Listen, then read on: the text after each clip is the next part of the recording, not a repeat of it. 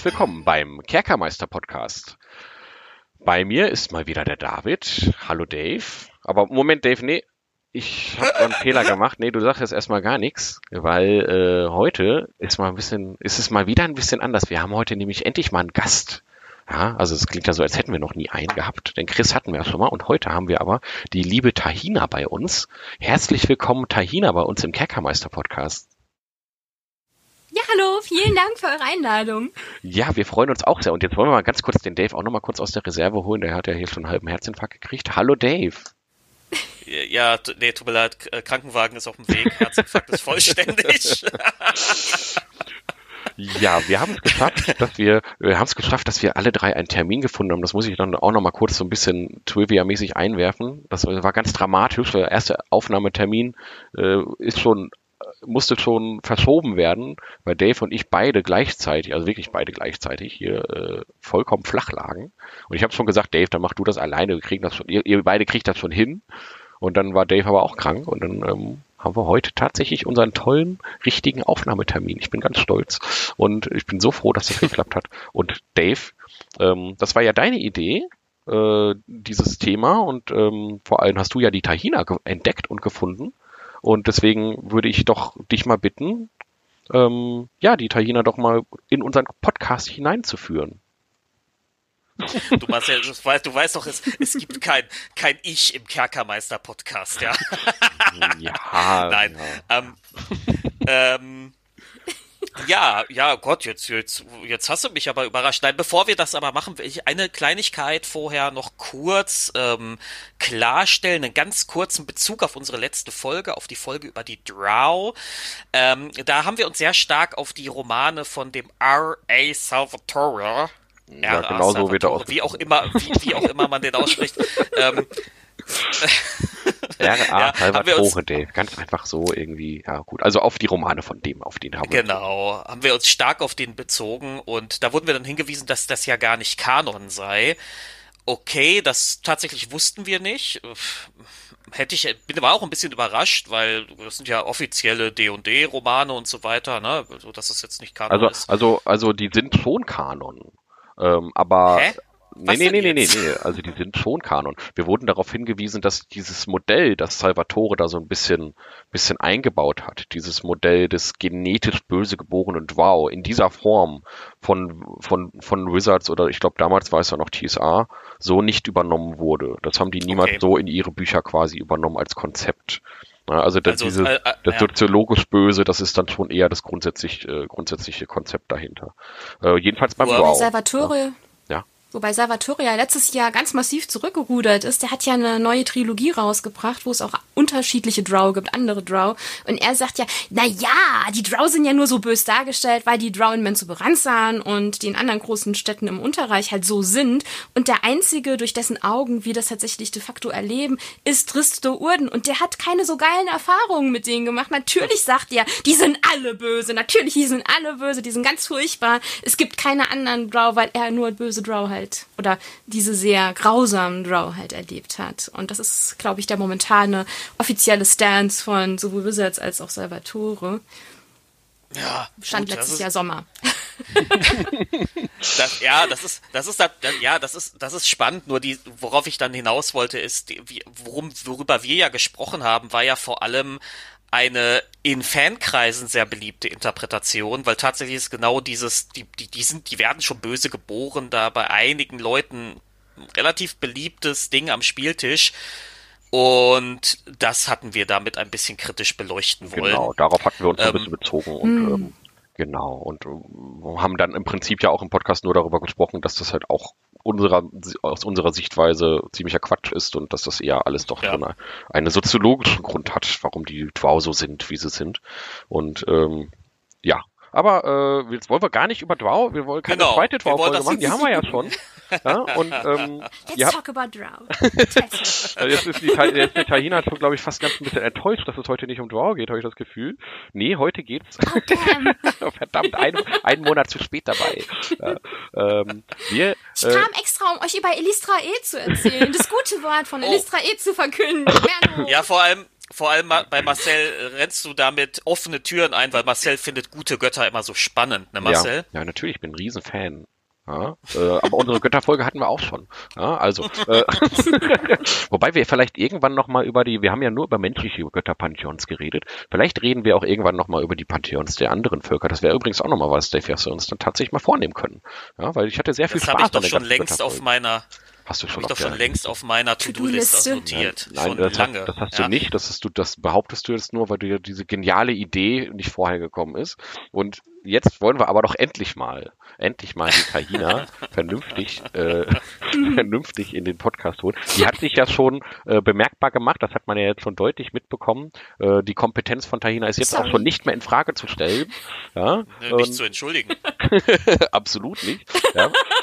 Und äh, jetzt wollen wir doch mal äh, die, die, die Katze aus dem Sack lassen, denn es geht uns heute, also ich sage jetzt erstmal grundsätzlich, worum es heute geht.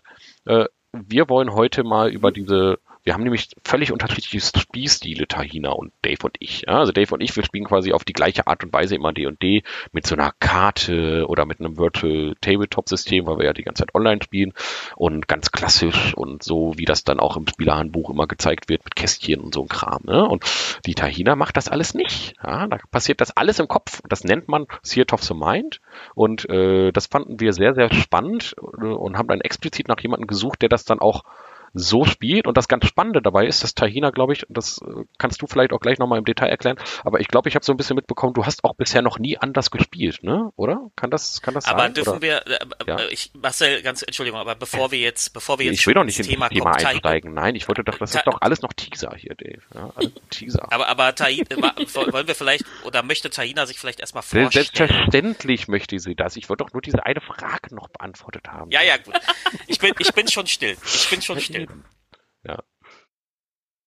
Okay. Also, ähm, genau, ich, ich versuche jetzt einfach mal eins nach dem anderen genau, sozusagen. Genau, genau. Hi. Hi. Ich bin Tahina. Man findet mich auf Social Media unter tahina-andale, also sowohl auf Twitter als auch äh, Instagram oder TikTok zum Beispiel. Genau, also ich spiele Rollenspiel seit den 90ern. Ich habe so um die 94 rum angefangen und da ich in Deutschland wohne, war meine Einstiegsdroge ins Hobby natürlich das schwarze Auge, weil, of course, ne? DSA. Und mit D&D habe ich so um die 2000, 2003 rum angefangen und 2015 etwa sind wir gewechselt dann äh, in die fünfte Edition, wobei ich tatsächlich im Laufe der Jahre einmal alle Editionen durchprobieren durfte und wenn es auch nur in einer Kurzkampagne oder so war. Das heißt, äh, am längsten spiele ich tatsächlich oder habe ich 3E, äh, 3.5 besser gesagt, gespielt, habe aber alles schon ausprobiert und bin jetzt seit sieben Jahren in 5E unterwegs. Und das Spannende ist, deswegen musste ich vorhin so schmunzeln, als du das sagtest, Marcel, für mich ist das tatsächlich so, ich habe bis jetzt nur Theater of Mind gespielt gehabt. Für mich war das so, ich habe DSA gespielt und ich habe Warhammer gespielt. Und für mich waren das zwei ganz unterschiedliche Paar Schuhe. Also Minis und Terrain, das ist Warhammer, Tabletop Wargames und Theater of Mind, also Kämpfe, sich Sachen immersiv so vorstellen und so. Das war für mich Rollenspiel. Also es waren zwei ganz verschiedene Sachen. Und erst ähm, 2017 oder 18 rum habe ich angefangen online zu spielen und da habe ich mitgekriegt, dass Leute das tatsächlich so machen, unabhängig jetzt von, ich sag mal, Critical Role, was ja im Prinzip eine Studioproduktion ist und eh dann mal anders funktioniert als eine, in Anführungszeichen, normale Tischgruppe. Ne? Von daher war das für mich so, wow, die kreuzen die Strahlen. die mischen das miteinander. Was ist das? Ah, das ist ja herrlich. Also, ähm, wir können ja direkt im Kontrast dazu mal ganz kurz unsere Vita ganz kurz anschneiden. Darüber hatten wir schon mal in einem anderen Podcast mhm. geredet. Äh, Dave und ich, wir haben ziemlich gleichzeitig auch angefangen. Wir haben früher mal so ein ganz bisschen in DSA reingeguckt und das waren, glaube ich, mal bei mir so zwei Abende und bei Dave war es ein bisschen mehr, glaube ich, aber auch nicht viel. Ne? Du hast, glaube ich, in der Kaserne. Der Bundeswehrzeit. Ne? Genau. Und ich glaube, bei DSA ist das so ein bisschen in der DNA von diesem System angelegt, dass man das auch ohne die Battlemap spielt. Ne? Das ist da noch gar nicht so, so drin. Ne? War das, oder war das, das bei also dir schon mit wir, damals? Das war komplett Theater of the Mind genau, damals. Und das genau. war, ich, es, es, war, es führte halt manchmal zu so konfusen Situationen, weil, dass irgendwas nicht genug gut, gut beschrieben wurde oder man hat nicht richtig zugehört und dann so, äh, wo bin ja, ich wie der Ork steht schon an mir dran. genau, ja, genau. So. Also äh, das, das muss wohl gelernt sein. Und wir haben aber dann halt äh, richtig angefangen mit D&D 3.5 tatsächlich. Das ist halt unser System. Damit haben wir die Hauptsicht, hau größte Zeit unseres Lebens Rollenspiele gespielt und von Anfang an mit Battle Map und mit Figuren und mit Miniaturen und mit allem Pipapo und Gelände und so. Und jetzt halt D&D 5 explizit nur online und nur im Virtual Tabletop. Also da, dabei auch nur mit Battle Maps. Also das Theater of the Mind benutze ich nur, wenn ich Cthulhu leite. Und weil da die Kämpfe in der mhm. Regel entweder sind es sowieso das Letzte, was dann passiert, wenn dann ein Kampf passiert, oder halt in, in, der in, der, in der Regel halt auch nicht unbedingt die, diese Präzision erfordern, wie sie, in, wie sie meiner Meinung nach in D&D halt erforderlich ist, wenn man dann einen Kampf hat. Aber da kommen wir dann später nochmal im Detail drauf. Ähm, mhm. So, also da, da, dazu dann quasi nochmal unsere grobe Vita, also das Gegenteil. Und ich finde das ja irre spannend, dass du halt ähm, wirklich D&D auch nur so kennengelernt hat. Wie, wie ist das denn mit deinen Mitspielern? War da gar, gar, gar keiner dabei, der hm. dann irgendwie sagte, Moment mal, wir spielen doch D&D, das muss irgendwie mit, mit einer Battlemap passieren? Also war das für alle klar, dass, das, dass ihr das auf DSA-Weise weiterspielt? Oder wie war ja. das? Ja. Das das Witzige ist ja, ähm, ich habe ja einige Runden, nicht nur jetzt aktuell, sondern im Laufe meiner äh, Rollenspielkarriere sozusagen erlebt und äh, auch in unterschiedlichen Bundesländern gelebt und mit ganz unterschiedlichen Leuten gespielt. Übrigens auch äh, gerade zu Beginn meiner Online-Spielphase habe ich international gespielt. Das heißt, ich war in Runden, wo dann gleichzeitig, keine Ahnung, Spieler aus Russland, Spielende aus den USA, aus England und so weiter waren. Und da wurde nie mit einer Map gespielt, selbst in diesen Online-Runden. Von daher war das für mich so, also ich finde das super spannend, weil in, in, das, in keiner meiner Runden eigentlich ein Thema war. Ähm, und ich habe da auch bei Out of the Abyss mit meinen Spielenden drüber geredet und da sind ganz viele dabei, die auch sagen, ja, sie haben halt noch nie eine Karte benutzt und sie spielen halt auch schon ähnlich lange wie ich und die waren alle so, warum braucht man das? so nach dem Motto. Das ja. war sehr spannend, das ja. so zu hören. Also, ja. Krass, ja. ja. okay. Ja, das ist total interessant, weil, weil das ist bei uns genau umgekehrt. Wir kennen das fast nicht anders. Mhm. Ähm, und und äh, ja, das ist, das ist einfach total witzig, dass, dass da die Herangehensweisen so völlig unterschiedlich sind, obwohl auch offenbar die, die ähm, die Erfahrung ähm, auch. Ne? Also ich finde ja, das ganz ja, verrückt, die, die, dass du da tatsächlich so eine, mhm. so eine Parallelwelt gefunden hast, mit Menschen, die explizit, also ne, das ist ja wirklich für uns ist das ja quasi. Dass ich die Parallelwelt bin. das ist ja der Punkt. Ja. Ich habe gerade das Gefühl, ja, so irgendwas stimmt hier nicht. Ne? Aber in D&D 3.5 in den Büchern, da waren immer Bilder auch von Figuren und Battlemaps drin. Das weiß ich nämlich auch noch. Da war das auch noch mal erklärt und so. Und ja. da wird ja sogar gesagt, dass dann irgendwie ein ein ein äh, fünf Fuß sind ein Kästchen und so. Also die gehen da schon von aus, dass man eine Battle-Map ja. benutzt. Deswegen bin ich auch immer davon ausgegangen, dass es halt auch Usus, ne, dass man well. das so macht. Ne? Und also das ich meine, es steht dabei, man kann das so benutzen. Ja. Das steht ja auch in 5e explizit so drin. Und ich sage, können heißt nicht müssen. Das stimmt. also tatsächlich gab es eine Runde, die das mal so anfangen wollte. Das war allerdings in 5e tatsächlich, also gar nicht während Dreierzeiten. Also ich habe auch äh, mit 3.5, als ich hier nach Baden-Württemberg gezogen bin, habe ich ganz lang in einer Runde gespielt mit einer Spielleitung, die seit den 70ern quasi spielt. Und da war das auch nie das Thema. Also der hat nie gesagt, ja, jetzt holen wir mal die Map raus und hier die Tokens oder die Minis oder so. Deswegen war das für mich auch so ein, I don't know. Also das, mir kam das vor wie, ja, das ist so neumodischer Kram, weil die das alle sehen, die jungen Leute da, so bei Critical Role und denken, das, muss so sein. Ah, okay. Ja, aber das hat ja tatsächlich, also in der, in der, in der Geschichte von D&D, also ich will jetzt, äh, äh, äh also ich, keine Sorge, ich bin jetzt hier nicht der Typ, der jetzt sagt, das ist aber jetzt die einzig richtige Art und Weise zu spielen, sondern äh, es ist aber, glaube ich, in der DNA von D&D, also ich glaube, die allerersten äh, ja. Äh, Editionen von D&D, die basierten ja, glaube ich, sogar darauf, dass man ja. aus einem Tabletop dann, glaube ich, ja. ein Rollenspiel gemacht hat. Ne? Also es hängt schon so ein bisschen zusammen. Ich wollte gerade sagen, es ist ne? ja die Bastardisierung im Prinzip genau. von Wargames halt, genau. die dann sich, äh, ne, also Basis-D&D und so, da hat man ja auch im Prinzip noch Gruppenverbände, die man leitet und noch gar keinen einzelnen Charakter und du kommst du sowieso, ich sag jetzt mal, die ersten Editionen, da kommst du nicht mit einem Charakter um die Ecke, sondern mindestens zehn, denn wahrscheinlich sterben die anderen alle, ja, weil genau, das ist ganz anders Dinge auch. passieren halt. Ne? Ja. Von daher, ähm, ja, und ich meine, viele der sehr ikonischen Monster sind ja so, dass der Klassiker, dass Gary Gygax die Spielzeugkiste seiner Kinder geradet hat und da so lustige kleine Viecher rausgezubbelt hat und deswegen sieht das Rustmonster halt so aus, wie das Rustmonster aussieht, weil das halt irgend so ein Plastikspielzeug war, was dann auf den Tisch gepackt wurde. Und so, das ist ein ähm, Rostmonster, weil I guess es Dinge verrosten lässt. Haha, und jetzt würfelt meine Initiative. Also willst du damit sagen, dass die damals sowas wie Flüsspower in Plunder mit irgendwelchen mit Spielzeug das ist tatsächlich wirklich haben, ne? die ja? Äh, Genese des Rustmonsters, müsst ihr mal nachgucken. Das ist, das ja I don't tell you stories. Aber ich denke mir halt, nur weil es aus dem Wargame kommt und jetzt zu einem Rollenspiel ist, heißt es ja, also ich bin auch persönlich nicht die Person, die sagt, es gibt den einzig wahren Weg und alle anderen, die das anders machen, machen das falsch, weil your fun is wrong. Ich meine, es ist ein Spiel, genau. das kann jeder so spielen, wie er oder sie das möchte möchte. Es ist einfach nur meine persönliche Präferenz, ähm, Theater of Mind zu nutzen. Und wir kommen ja, denke ich, später auch auf die Pros und Cons. Und es gibt natürlich Dinge, die für Maps und Mini oder auch einen Virtual Tabletop sprechen und Dinge, die für Theater of Mind sprechen. Und von daher ist wahrscheinlich der beste Weg ein gesunder Mittelweg. Ähm, je nach hm. Situation ein, das eine oder das andere zu verwenden oder in gewissen Dosierungen halt einzusetzen. Hast, hast du denn jetzt in der letzten Zeit oder so dann auch mal hm. oder generell jetzt auch mal dann das andere ausprobiert oder mal, ja. also du hast ja gesagt, du warst jetzt in einigen Online-Runden, wo das ja. gemacht wurde. Wie hast du das so empfunden? Genau. Aber es ist nicht meins. so sorry. Alles gut, das, also, dafür musst du dich nicht entschuldigen. Aber deswegen bin das, ich ja hier, ne? Genau. Genau. genau. genau Und das war, aber das Warum interessiert mich jetzt aber genau. trotzdem. Genau. Was, was hat dich denn gestört? Mhm. Also, ich empfinde es als super einengend bei einem Fantasy-Spiel, wo du theoretisch auf der besten Grafikkarte der Welt, nämlich deinem visuellen, ne, Vorstellungsvermögen spielen könntest, dich zu reduzieren auf etwas, das dir vorgegeben wird, das dich in ein enges Korsett zwängt von Dingen, die im Prinzip nur eine gewisse Art von Handlungsstrang dir erlauben, sozusagen.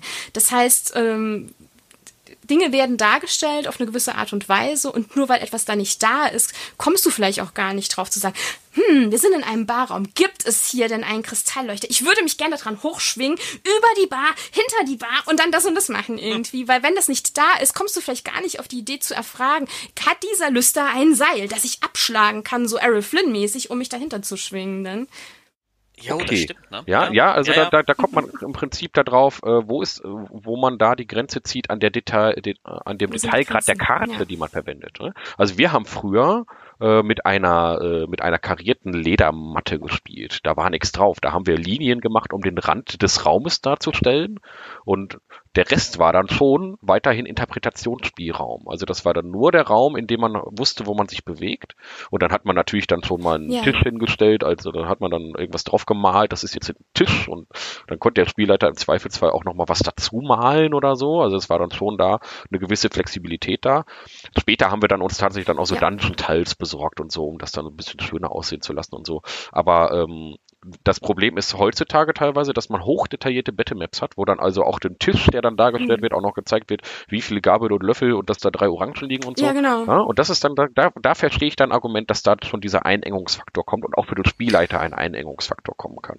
Ja, genau, ich würde, ja. ich würde sogar, ich würde sogar so weit gehen zu sagen, du, sobald dieser Battlemap-Modus kommt, schalten die Leute dann auch äh, im, im Geist in diesen Battle-Map-Modus. Das heißt, sie bewegen sich dann innerhalb mhm. dieser Regelstrukturen und genau solche kreativen Ideen kommen dann seltener. Das stimmt schon. Das wird also, das würde ich, da würde ich schon gar nicht widersprechen wollen. Nee, natürlich. Das ist auch, ähm, also, ja.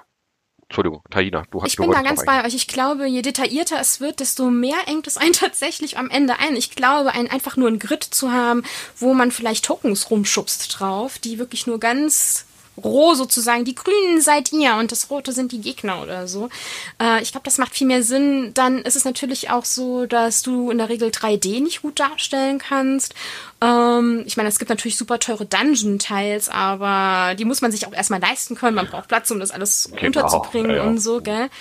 Ähm, also für mich war es einfach so, mein Eindruck war, wir waren bei diesen Runden unter anderem mehr damit beschäftigt mit, wie pinge ich jetzt nochmal äh, das Token, mhm. ich kann da nichts bewegen, ich sehe die Battlemap nicht. Oh, ihr seid noch auf der falschen Ebene. Und diesem ganzen Technik, bla bla, das hat unglaublich, fand ich, so das Gefühl und die Immersion zerstört, ähm, weil wir eher so mit Troubleshooting beschäftigt waren, teilweise auch mit Leuten, die schon, also die Spielleitung, die nutzt das immer und ist eigentlich sehr erfahren, aber äh, mich hat das total gestört. Also ich habe das Gefühl, Theater of Mind Kämpfe, die gehen so zack, zack, zack. Das geht viel schneller, weil man viel weniger damit beschäftigt ist, mit der Technik zu ringen oder auch mit Maps, die dann aufzubauen. Dann kippt da irgendwas um, keine Ahnung, die Katze kippt das Cola um und alles, ne, ist unter Wasser plötzlich und so.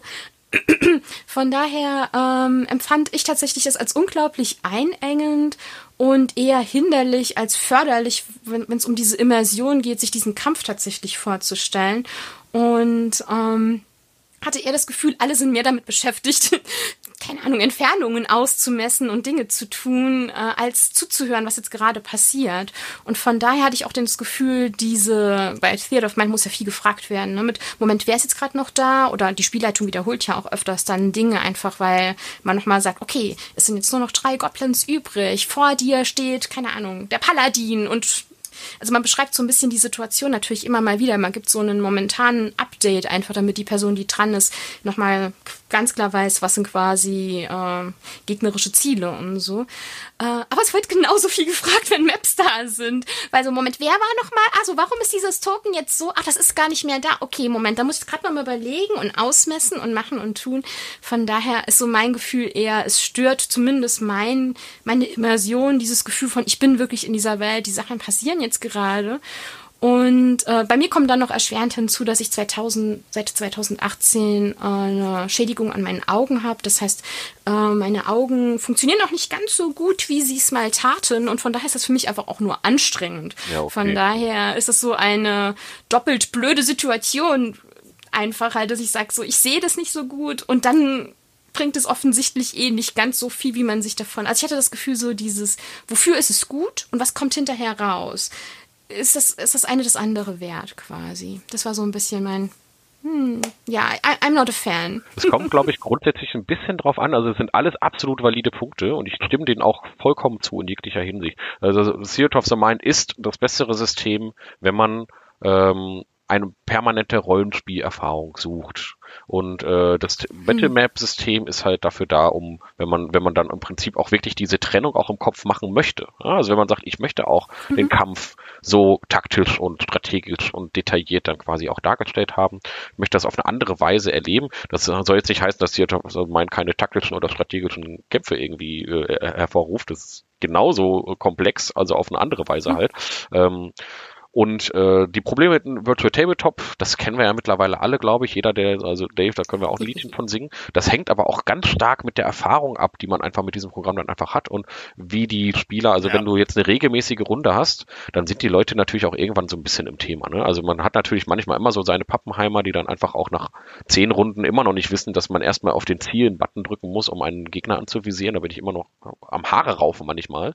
Ja, aber das, ja, ähm, ja, also das hat man dann manchmal noch. Aber so oh, oh. grundsätzlich, grundsätzlich ist das natürlich immer so ein bisschen so ein Erfahrungswert und ähm, gerade sowas wie, okay, äh, ach, ihr seid auf der falschen Ebene und sowas und so fort. Das passiert immer seltener, glaube ich, je häufiger man sowas macht. also das ist natürlich schon so ein, so ein, so ein einfach etwas, was einfach äh, technische Probleme hat man, glaube ich, eher so in den ersten Runden oder wenn man mal einen One-Shot mit Fremden hat oder so, kann ich mir vorstellen, dass es dann viel häufiger ist und viel schwieriger ist. Ist das so? Kann ich mir vorstellen, dass man da also so meine Probleme, Erfahrung nach mit, mit, so. mit ja? Roll20, ich ja. kenne Leute, die spielen seit zwei Jahren mit Roll20 und mindestens einmal die Woche und es ist immer noch dieselben Probleme mit, wie geht es nochmal und warum seid ihr jetzt auf dem falschen Layer? Also, wobei Roll20 eh ziemlicher Murks ist, weil das ist das unintuitivste Programm, das je irgendwer irgendwo erfunden hat, glaube ich. Ja, wir benutzen Foundry. Ich fand Roll20 no auch shade. total, nee, nee, alles gut, ich finde Roll20 auch total, äh, also ich persönlich jedenfalls, äh, habe ja dann auch gewechselt von Roll20 zu Foundry ähm, weil das auch für mich als Spielleiter und auch als Ersteller von, von ja. der, der ganzen, ganzen Szenerie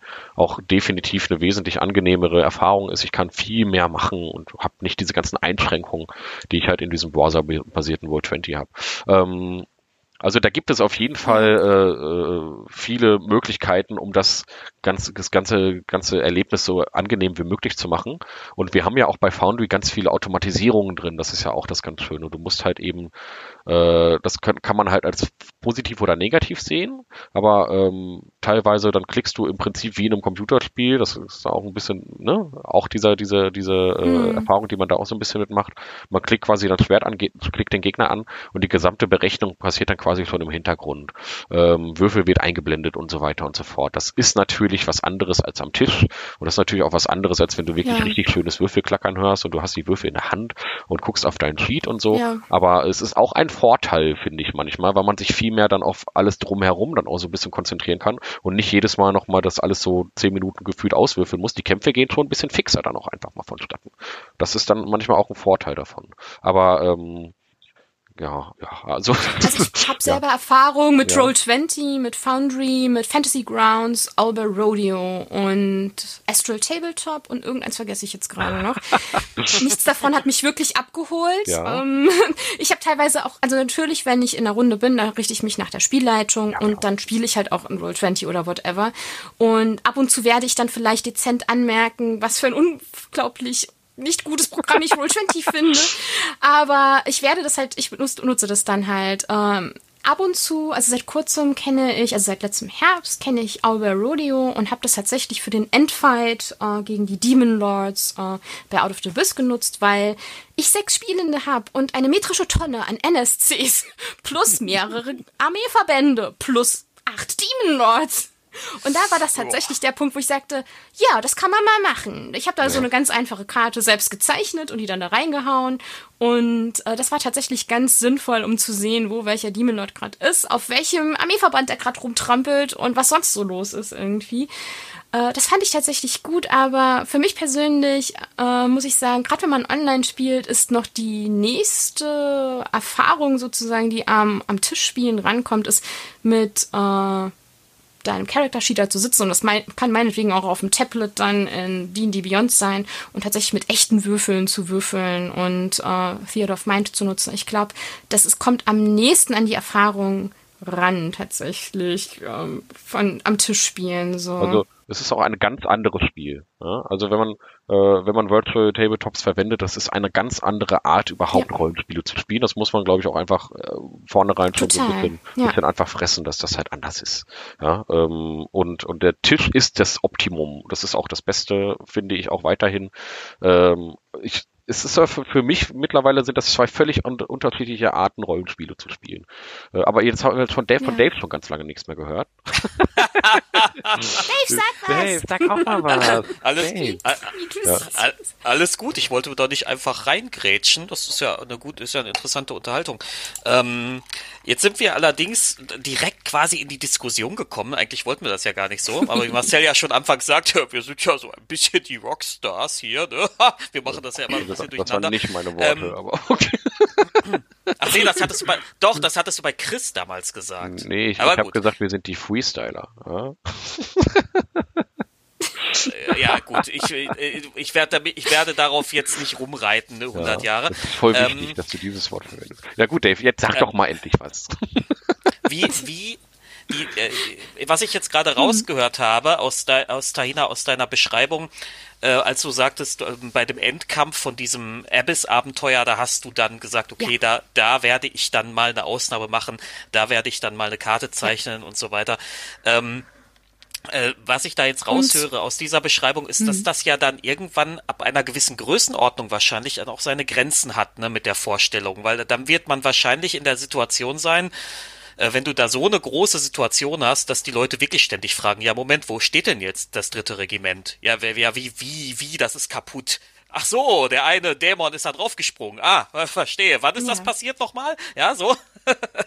ähm, Wobei wir da es tatsächlich auch so gemacht haben, dass wir jetzt nicht so groß Entfernungen genau gemessen haben. Und so, es war tatsächlich eher so ein, ähm, ich sage jetzt mal so, um einen Überblick zu behalten und vor allem meine Spielenden daran zu erinnern, dass sie auch noch andere Leute haben, denen sie Befehle geben können, dass sie zum Beispiel, keine Ahnung, die äh, den Order of the Gauntlet dazu bringen können, also diesen Armeeverband von denen, sich so aufzustellen, dass sie mit denen zusammen zum Beispiel gegen Demogoron flenken können. Das heißt, dass die Spielenden dann Vorteil gehabt hätten auf den Angriff. Also eher so als eine Gedankenstütze auch zu sehen, äh, erstens mal, wie groß das alles ist. Vor allem auch fand ich den Unterschied der Minis oder der Tokens zu sehen äh, zwischen den Spielercharakteren und jemand wie Demogorgon oder Orcus oder so. Ne? Hm. Äh, einfach so diese Größenrelation ist dann doch noch mal bei so gargantuan Creatures einfach noch mal viel leichter dann äh, abzubilden und äh, so ein bisschen das im Kopf zu behalten, ihr seid da nicht allein. ihr habt da noch einen ganzen Haufen anderer Leute dabei. Dafür hat sich das tatsächlich bewährt gemacht, muss ich sagen. Ja, so eine zumindest grobe Karte zu haben dann. ähm, Jetzt hatte ich gerade noch, jetzt hatte ich gerade noch eine Frage zu was anderem und die ist mir natürlich jetzt wieder entfleucht. Das war so klar. Ähm, Ach so, genau. Jetzt weiß ich, da war jetzt fällt's mir wieder ein. Jetzt fällt's mir wieder ein.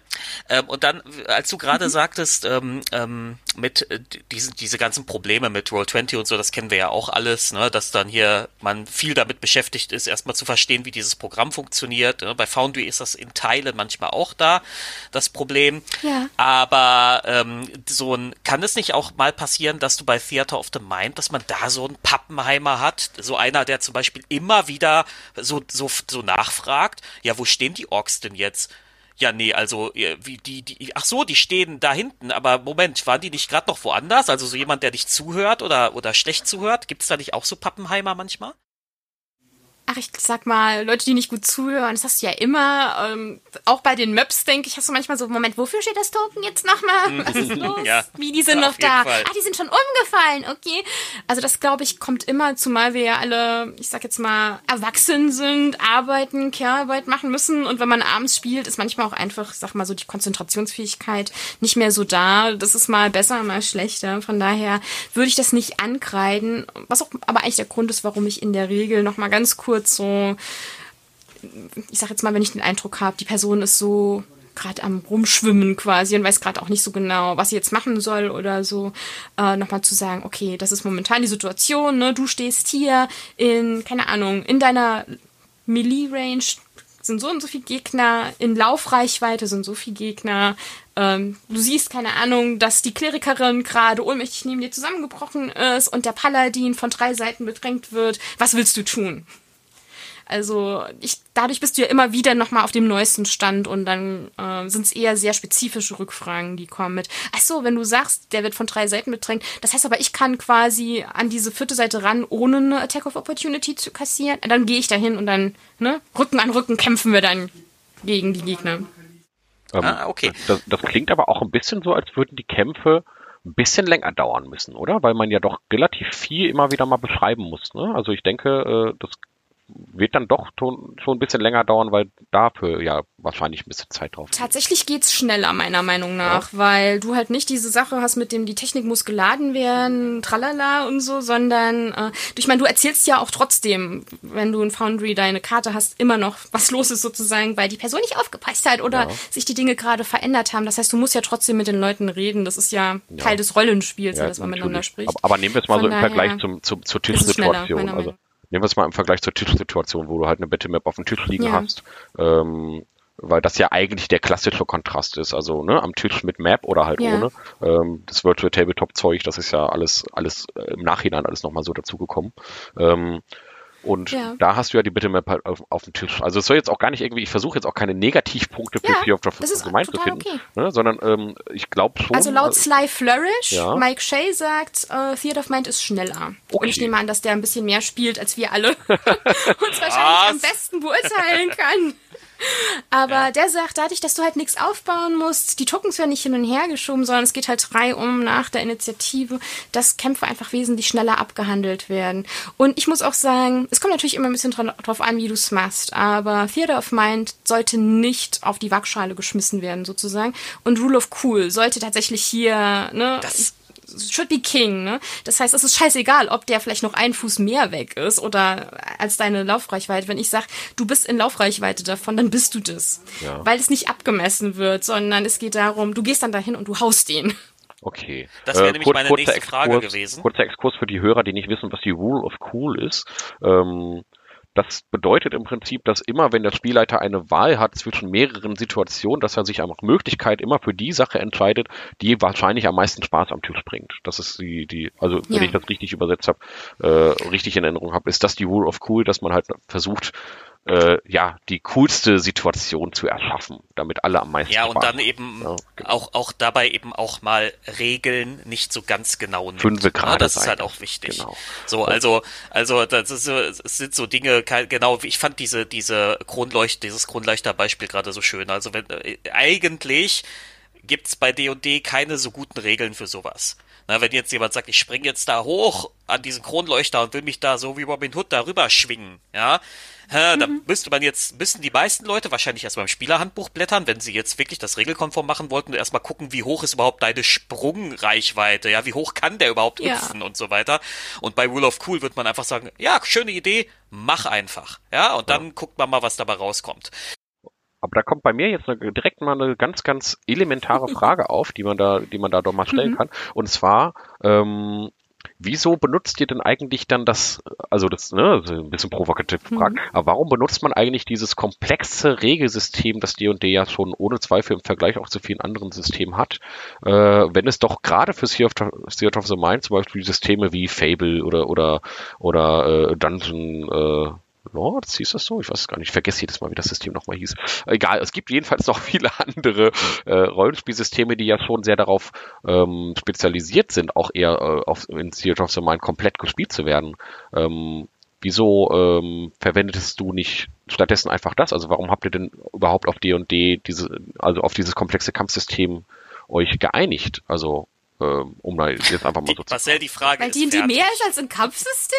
Ja, natürlich. Oh, das ist, nee, nee, das, nee, ist das, das, das, das, ist klar. Das ist klar. Das ist klar. Ich meinte nur, äh, Fable zum Beispiel ist ja zum Beispiel so ein Erzählsystem, äh, bei dem man ja ohne Probleme auch einfach mal das Setting oder die Welt einfach übernehmen kann, auf die man gerade Bock hat. Also da kannst du einfach sagen, ja, ich möchte jetzt hier Ferun und dieses Abenteuer und so weiter spielen und äh, nehmen jetzt zum Beispiel dieses, dieses komplette Fable, Fable äh, Erzählsystem und münzt das da relativ entspannt einfach mal drauf.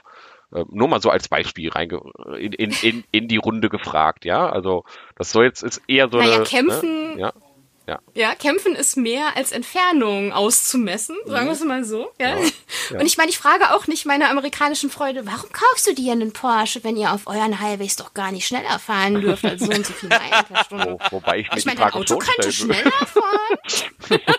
wobei ich die Frage ja schon stellen würde, ehrlich gesagt. Aber ähm, nee, das soll jetzt auch gar nicht böse gemeint sein. Ich frage mich. Äh, ähm, das ist alles gut. Ne? Nee, nee, also ich finde das nur, ich finde das nur spannend. Also äh, ich ne? finde halt, D&D ist mehr als ein Kampfsystem mhm. und D&D hat natürlich, also ich meine 5e ist es nicht so crunchy wie andere D&D-Systeme, mal davon abgesehen, aber es hat natürlich sehr viel Crunch, wo andere Systeme das in dieser Form nicht haben, ne? allein durch das Level-System, durch verschiedene andere Dinge.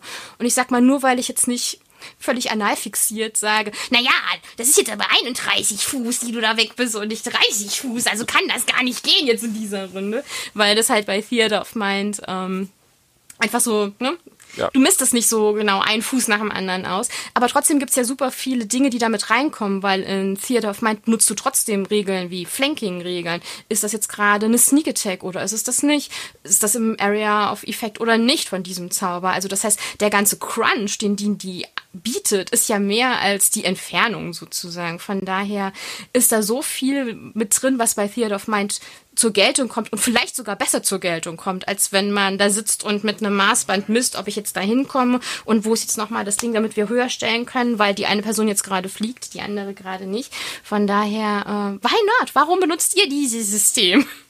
Das ist eine gute Gegenfrage. Ich finde, ich finde, du hattest im Vorgespräch, äh, und jetzt gerade, wo du auch Fliegen sagtest, äh, ist das ein gutes Stichwort. Du ja. hattest im Vorgespräch nämlich einen ganz guten Punkt gemacht, nämlich mit ähm, ja mehreren Dimensionen, ja, weil, weil häufig ist ja. es ja so, äh, bei, sobald man die Battle Map hat, das hat eigentlich zwei Dimensionen und wenn du Glück hast, sind vielleicht noch ein paar Vorsprünge oder Hügel da drauf, ja, und dann weiß man, okay, das ist ein bisschen ja. höher, aber wirklich krass, da, dreidimensional kann man da wirklich schwer darstellen.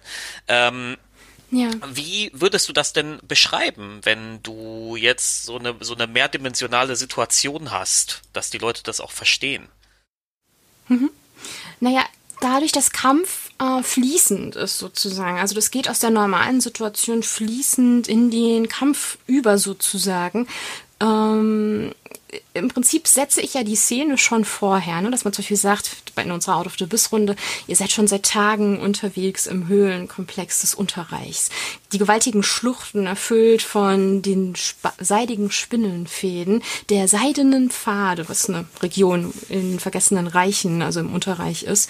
Und auf dem Rücken von Steedern, das sind Reitspinnen, äh, reitet ihr über diese seidenen Wege sozusagen zwischen zwei keine Ahnung, Steinwänden in dem Fall, also eine Schlucht über spannend. Unter euch sind Fäden gespannt, über euch sind Fäden gespannt. Ein gewaltiger Stalaktit hängt von der Höhlendecke herab und eure Goblin-Führer tuscheln schon so ein bisschen miteinander. Eine seltsame Stimmung baut sich auf und euch fällt auf, zum ersten Mal seit Tagen habt ihr eine ziemlich große Fläche an Freiheit über euren Köpfen, wo weder Spinnenfäden noch eine Höhlendecke zu sehen ist.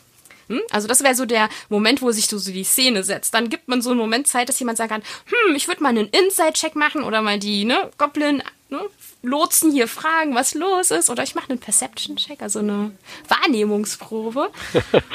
Und dann ist also, das nächste. Hm? Also das Wichtigste ist erstmal, darf ich meine Spinne Ottfried nennen? Ja, das ist erstmal der wichtige Selbstverständlich. du reitest quasi das Islandpferd unter den Spinnen, so eine kleine, flauschige, ne? Stida. hm. Wundervoll, wundervoll. und ähm, ja, genau, dann, genau, dann, dann äh, sind, äh, kommen wir da jetzt gerade an, sind ein bisschen überrascht mhm. darüber, dass sich die Landschaft dann doch verändert hat und ähm, dann, dann würde mein, äh, dann, dann würde mein, mein Kämpfer, mein Kämpfer Ralmewig, der würde die ganze Zeit rumfluchen und würde sagen, mhm. was schon wieder sowas Furchtbares hier. Zu Hause habe ich nur gegen irgendwelche Goblins gekämpft und hier reite ich jetzt schon wieder auf Spinnen. Was ist denn das? Das ist ja schlimm. Ja? Marcel kennt das schon. Ja, ich weiß, er beschwert mich immer über alles, was ein bisschen zu weird ist. Ja. Die beiden Goblins Igitigit und Spinnenköder gucken über ihre Schulter, kichern kurz zueinander und geben ihren Spinnen die Sporen und setzen sich plötzlich von eurer Gruppe ab, während eure Spinnen zwar noch folgen, aber etwas langsamer sind. Was, was, machen die da jetzt? Was? Ich, ich guck mal. Marcel, was für einen Charakter spielst du? Ach so, ich spiele einen Charakter. Äh, ich, äh, wir sind schon drin. Ah, äh, äh Surprise! Wir sind ah, schon mittendrin. Hoppla, hoppla.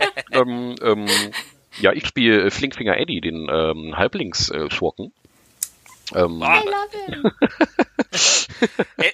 Eddie, Eddie, was, was machen die da? Das sind doch deine Freunde. Was machen die da? Wieso hauen die ab? Also ich reime weg, also wirklich, nur weil du davon ausgehst, dass, weil die genauso groß sind wie ich, dass das jetzt meine Freunde sind, ähm, das ist nun dein Problem und nicht mein. Ja. Äh, ich weiß auch nicht, warum die weglaufen. Ja. Und die Spinne, der, der, Spinne stinkt immer noch. Na, die, die, die Spinnen sind super. Guck mal, guck mal, wie toll Ottfried, guck mal, wie toll der ist. Ne? Ottfried, nur, nur weil du ihm einen Namen gibst, heißt das nicht, dass sie dich mag. Halbweg. so. Ottfried ja, hat ich, so ein ich, kleines Geräusch und schüttelt sich so ein bisschen. Und während ihr euch unterhaltet, Eddie, by the way, es ist furchtbar hier. Du hast ja keine Dunkelsicht als Halbling und das Unterreich ist sehr dunkel. Also es ist super ungünstig für dich. Du musst ständig mit einer Fackel rumfummeln oder je nachdem, falls du Zugriff aufs Zauber wie Licht oder Dancing Lights oder sowas hast, das ständig nachcasten, denn ab und zu erhellen zwar so glimmende Kristalle den Weg oder auch Pilze, allerdings in den seidenen Faden sind teilweise ganz lange Abschnitte, die wirklich schwärzer als die dunkelste Nacht sind, denn kein Kristall und kein Pilz erhält das Licht. Und dazu gerade so nach dem nächsten was nutzt du Zauber oder nutzt du Fackeln? Äh, nee, nee, ich bin, bin ein, ein, ein zauberloser äh, Dieb. Ich benutze Fackeln und ich habe ein, äh, ich habe vor kurzem noch einen Sack mit fluoreszierenden Pilzen mitgenommen, die so ein bisschen leuchten. Ich habe mir die so ein bisschen verteilt mhm. äh, an meiner Rüstung, damit hier so ein bisschen Licht immer von mir ausgeht, aber das bringt nicht sonderlich viel. Und ich habe eine Fackel. Du siehst aus wie so ein Partygoer, genau, ne? Also du zum genau. nächsten Rave unterwegs wie bist, so ein LED Pilze hängen an dir. Und während du so ein bisschen rumfummelst, um so deine, du bist ja Dieb, du hast wahrscheinlich so eine Abblendlaterne, damit du den Weg ein bisschen besser siehst, denn unter euch gähnt ein Abgrund. Der ist zwar durch und durch verwoben mit Spinnenseiden, aber ich meine, wer weiß, was passiert, wenn ihr von eurem Stida runterfallt in diese Schlucht hinein. Und während du so da guckst, ne, wo ist denn das? Da hörst du von oben plötzlich so einen als ob jemand einen Schirm öffnet. So klingt es. Und als ihr hochguckt, da seht ihr eine Kreatur, größer als ihr beide, mit leuchtend gelben Augen. Es sieht aus wie ein fliegender Tintenfisch mit langen Fangarmen, der sich von dem, oh, das war gar kein Stalaktit. Der Stalaktit verwandelt sich in diesen Darkmantel, der sich zu euch heruntergleiten lässt und mit langen Tentakeln nach euch greift. Let's Was ist das schon wieder? Sag, was ist frag, das schon frag wieder? Doch deine und dann, Spinne, und dann, ob sie dir hilft, reime weg. Nein, nein dann, und, und, dann, und dann äh, versuche ich natürlich auszuweichen. ja. Wohin weichst du aus? Du sitzt auf dem Rücken einer Spinne, die gerade über so einem Seil balanciert, um eine Schlucht zu überqueren. Okay, also nur nach, also eigentlich nur nach vorne oder hinten und eigentlich, eigentlich auch gar Flucht nicht. nach ne? okay. vorne. Flucht Sehr nach schön. vorne, Mhm. sehr gut, ja. Du gibst deiner Spinne die Sporen. Wirf- Dann würde ich dann normalerweise bei einer Runde sagen, okay, würfle ähm, auf Animal Handling, um zu sehen, wie gut du deine Spinne dazu bringen kannst zu dashen und ob das dann noch ausreicht, dem Dark Mantle auszuweichen halt. Und wenn ne, das Schlimmste passiert und deine Würfel dir nicht gewogen sind, Ja, kann ja, es pass sein, dass das- wir quasi so Das machen wir jetzt auch mal so. Ich habe ich hab gewürfelt und Ja. ich habe äh, furchterlich verwürfelt. ja, Du hast eine Du 3, hast du hast also, eine 3 was heißt das? Ganz schrecklich gewürfelt. Okay. Das Ich- heißt, ich hab- dein Steeder Ottfried, hieß er Ottfried! Was tust so? du? Ottfried steigt, Nein, Ottfried! guckt völlig entsetzt nach oben und äh, du musst einen Dexterity Save machen, um nicht runterzupurzeln von deiner Spinne, die plötzlich völlig geschockt ist. Warte mal, äh, ich, ich, ich guck mal kurz, ich mache jetzt mal hier mein Würfeltool auf. Eine Ach, nee. Sekunde. Ja, komm, wenn, wenn, schon, wenn schon, dann machen wir es richtig, Marcel. gut, ja. Was macht denn Flinkfinger Eddie, Äh, während du Flinkfinger siehst, Eddie? dass vorne Reimerik Probleme hat? Ja, ähm, ich gehe davon aus, dass Reimeweg das natürlich wie immer ohne Probleme äh, meistert, weil Reimeweg schafft alles. Und ich werde versuchen, unter meine Spinne zu klettern. Also ich werde mich versuchen, um meine Spinne herum zu krabbeln und die schützend quasi über mir äh, äh, die Spinne zu haben und hoffen, dass die, dass die den Weg bis zum Ende schafft. Und ich halte mich dann quasi unter meiner Spinne fest. Dann gib mir mal einen äh, Athletics-Check, um dich unter der Spinne festzuhalten. Okay. Ähm, ja, ja äh, dann äh, habe ich Das würdest du dann würfeln. würde ich ne? jetzt Also, normalerweise würfeln, genau, genau, genau. Und ähm, ja, ich habe so gerade eben eine 10. Ja. Mit Ach und Krach klappt es, aber du hast das Gefühl so, naja, ich leuchte und meine Spinne nicht. Du hast das Gefühl, möglicherweise sieht diese Kreatur der Finsternis, äh, die hier in diesen Schluchten lebt und jagt, mich trotzdem. Ich würde dir allerdings in dem Fall äh, Partial Cover, also du bist teilweise quasi verdeckt von einer Spinne und dadurch erhöht sich deine Armor Class. Das heißt, wenn der Dark Mantle dich angreift, äh, würde das entsprechend zum Zuge kommen, auch jetzt hier bei Theater of the Mind. äh, Raimund, wie geht's dir denn da vorne? Hast du dich halten Also- können auf deine auf deiner Spinne? Ich habe ich hab eine 10 gewürfelt, aber ich habe leider äh, keinen guten Geschicklichkeitswert. Das heißt, ich krieg sogar einen Abzug. Das heißt, ich habe eine 9. Oh, okay. Ja, dann äh, fällst du quasi runter von deinem Steeder Ottfried, Ottfried! der jetzt tatsächlich wieder zu Sinnen kommt, beginnt nach vorne flinker Füße sozusagen an dem seidenen Faden entlang zu klettern. Und das einzig Gute ist, ist, dass dieser Seidenfaden etwas dicker ist als der normalerweise. Und die sind halt auch zum Teil klebrig. Das heißt, gerade als du schon denkst, oh oh, und die Schlucht unter dir furchtbar nahe ist, bleibst du mit deiner Ausrüstung an dem, an der Seite des Fadens kleben, hängst quasi über dem Abgrund. Du siehst zwar überall Spinnenfäden und vielleicht würden auch eine oder mehr davon deinen Fall bremsen, aber der Abgrund quasi gähnt dich an von unten und diese große Kreatur kommt weiter auf euch zu. Und da du so schön da hängst und einfach nur drauf wartest, sozusagen gefressen zu werden, würde der Dark Mantle sich auch auf dich werfen. Ich habe eine 15 gewürfelt und das bedeutet mit einer Net, also mit einer Dirty 20 sollte der dich eigentlich treffen. Das heißt, du spürst plötzlich, die, wie du aufgefangen wirst. Ist das nicht nett von dem, von diesem, was aussieht wie ein Oktopus mit, oh Moment, das ist mehr als zwei Augen. Das sind einmal komplett rund um den Kopf dieses Kopffüßlers, sind diese leuchtend gelben Augen wie Laternen in der Finsternis.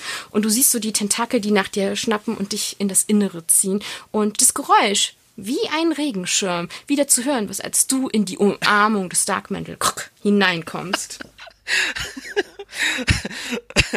Eddie, das, was- hilf Das ist ja das, was Reimeweg immer passiert, ne? Ja. Ja, ehrlich, ne? Der, der, Das ist, eigentlich immer, jetzt. der, der erlebt immer die furchtbarsten Sachen.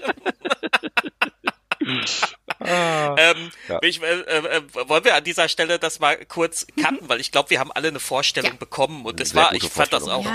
Ich, ich muss auch ehrlich sagen, jetzt, ähm, wo wir das jetzt mal auch selber gemacht haben, das ist schon cool, ne? Ja, natürlich. Das ist schon echt, echt, das macht schon echt Spaß. Also und das hat ja auch wieder, das hat er auch gezeigt, wie, wie anders, Marcel, finde ich, wie anders wir jetzt agiert haben wo es jetzt hieß, jetzt würfelt mal Initiative und dann würde man erstmal versuchen, äh, so ein bisschen nüchtern, oh ja, gut, ich bewege jetzt meine Spinnen ein bisschen vorwärts, um dem auszuweichen. Ne? Mhm, ähm, natürlich, genau. Also sowas das, wie äh, unter die Spinne klettern oder sowas, das wäre ja dann auch einfach erstmal, äh, da ist ja der Beschränkung auf der Battlemap, das ist ja erstmal schon mal gar nicht richtig darstellbar. Mhm. Also da hast du dann das Problem ähm, mit der Darstellung, wie machst du es? Da musst du dir irgendwie das entweder so runter prickeln. Und eigentlich, genau genommen, sieht D&D auch, gibt es eigentlich in D&D keine Regeln dafür, irgendwie unter einer Spinne zu reiten. Ne? Also wenn jetzt sagt, das muss irgendwelche Regeln, da muss ja. man dann halt kreativ sein. Ne? Genau. Und ähm, sich da halt ne, so ein bisschen was, äh, da, da muss man viel improvisieren. Ähm, was ja auch gut ist, das ist ja auch der, die Essenz des, von Rollenspiel, dass man halt viel improvisiert und, und, und deswegen, das finde ich auch sehr, sehr schön. Ähm, das hat mir jetzt auch ja. sehr viel Spaß gemacht. Ähm, und ich sehe das genau wie Dave. Das äh, ist ein ganz anderes Spielgefühl und man probiert andere Dinge aus. Ähm, aber äh, ich habe auch schon gemerkt, wie äh, ähm, wie hast du irgendwie in deinem Kopf oder hast du irgendwie auf dem Papier dann so eine Reihenfolge, wer wann wie wo dran ist oder wird doch eine Initiative gewürfelt oder machst du das einfach? Ähm, äh, es wird natürlich eine Initiative gewürfelt. Wir ja. haben es jetzt der Einfachheit halber. Okay. Also normalerweise ist es so, äh, ich nutze sehr gern D&D Beyond. Hashtag not sponsored. um das quasi mit dem Combat Tracker halt einfach abzuhandeln. Und ich meine, ich hatte vorhin schon mal von Out of the Abyss geredet, dieser Endkampf mit den Armee Zügen und den acht Demon Lords, da haben wir drei Sessions dran gespielt, weil okay. das halt einfach nun mal, das wäre mit einer Battle Map auch nicht schneller gegangen halt, ne? Beziehungsweise haben wir ja tatsächlich eine Battle Map benutzt halt, ne? Von daher, ähm, der Kampf ist genauso crunchy. Tatsächlich das Einzige, was wegfällt im Prinzip, ist halt dieses, die Möglichkeit, das auszumessen sozusagen und dieses Festhalten an den, ähm, an dem Hexgrid oder halt an den äh, Kästchen einfach. Das heißt, ähm, es, ist, es entsteht ein bisschen mehr Atmosphäre. Natürlich geht man immer wieder so in diese Metaebene von, ja, ich habe das und das gewürfelt oder ich treffe dafür oder ich mache noch das und das und so. Aber äh, meine Spiele sind da auch alle sehr ähm, gut darin, dann immer zu sagen, okay, ich habe jetzt getroffen, alles klar, die beschreiben dann auch immer noch mal, was sie jetzt genau gemacht haben und wie das aussieht, wie das in ihrem Fluff sozusagen auch aussieht. Und da ich sehr gerne, hat man vielleicht gemerkt, ich mag gerne auch so ein bisschen gruseligere Dinge halt. Und ich finde, dieser Gruseleffekt kommt halt auch mehr zu Geltung ja. halt bei. Ja, ja, ja, äh, auf jeden Fall. Mind, ne? Auf jeden Fall. Also, also gerade bei ja. diesem, bei diesem Gegner, diesem Dark Mantle, auf Deutsch heißt er übrigens Düstermantel. Ähm, ah, Dankeschön. Mhm. ich, ich, fand, ich fand, du hast den sehr plastisch beschrieben. Also ich, ich, hab, ich, fand, ich fand das sehr unangenehm, gerade von dem Vieh äh, verschlungen zu werden. ja, ach, also wirklich. Ähm, Crush Attack. Ne? Der wollte dir nur eine feste Umarmung geben. Alles ja, gut. Ja, ja. Dich in der Nachbarschaft begrüßen. Genau, ja, ich, ich, ja? nehme ich ja mit auf den Spielplatz. ja. Ja, und ich hm. benutze, ich, und ich, Nein, aber ich, ich benutze sogar dann Virtual Tabletop Systeme bei Cthulhu, also um äh, auch bei, aber ähm, da benutze ich die halt mhm. quasi wie ein äh, ich sag mal, wie, wie ein Tool, um Bilder nach und nach einzublenden. Ja, also ich äh, verwende dann, wo ja. andere halt einfach irgendwelche Handouts oder sowas haben, benutze ich dann quasi digitale Handouts. Also bei Cthulhu habe ich dann immer mal so ein, blende ich jetzt ein Bild von der Frau ein, die gerade mit denen redet oder sowas, dann suche ich mir schöne Bilder aus. Und das macht mir ehrlich gesagt auch als Spielleiter dann entsprechend Spaß, das vorzubereiten. Ähm, und mir dann besonders creepige Bilder von irgendwelchen alten Frauen rauszusuchen, die dann mit einer unangenehmen Stimme äh, äh, viel zu nah an die Charaktere drankommen. Ja, das äh, hm. funktioniert auch dann sehr, sehr gut. Ähm, oh ja. Ne, äh, äh auf, auf jeden also Fall. Bilder suche ja. ich mir auch aus, ne? Also sowohl von Gegenden als auch von NSCs und wir haben auch Discord halt, wir nutzen das, um, wir haben einen ich habe einen Server und jede ja. der Gruppen hat jeweils eine Untergruppe mit ganz vielen noch zusätzlichen Channels halt, wo ich unter anderem auch äh, Bilder teile, auch von Gegenständen oder so, weil ich denke, das ist manchmal ganz schön, auch so nochmal als Erinnerungsstütze. Ähm, die, die Spielenden schreiben sich da teilweise auch noch Notizen oder so dazu. Und also Bilder finde ich super praktisch. Also das ist auf jeden Fall eine gute Sache, äh, den Hand Handouts auch rauszugeben halt. Okay. Bin ich ganz bei dir. Okay, sehr schön. Das wäre nämlich, das wäre nämlich meine nächste Frage gewesen, genau, weil das ist ja, äh, also äh, ob und wie das optisch unterstützt wird. Aber das ist ja jetzt schon beantwortet worden. Sehr, sehr gut. Ähm, ja. Also ich hatte zum Beispiel meinen Spielenden dann in der Gruppe, sobald das Monster quasi revealed ist und klar ist, was ist der Gegner, zum Beispiel den Dark Mantle da rein kopiert, als guckt mal, so sieht es aus. Wobei ich teilweise auch natürlich Monster Homebrew, dann versuche ich halt das nächste Äquivalente zu finden oder es gibt da vielleicht auch einfach kein Bild dazu oder ein etwas, was am nächsten dran ist oder so. Ah, das ist manchmal ganz äh, fürchterlich, genau, wenn man eine konkrete Vorstellung im Kopf hat ja. und eine Stunde im Bild oh Gott, ja. Ja, oh, mhm. Und dann gibt es da ja. einfach kein passendes Bild zu. Aber gut. das, ja. das Problem ja. kennen wir dann. Das ja stimmt. Also vor allem so Sachen, wo man sich so denkt, das muss es doch geben. Es kann doch genau. einfach nicht sein, dass es davon kein Bild gibt. Das hat doch irgendjemand schon mal gemalt. Besonderes. Es muss doch eine Landschaft geben, wo rechts eine Hütte ist und links ein Wald. Warum finde ich das nicht? ja? So. Oh mein Gott, ja. Ja. ja.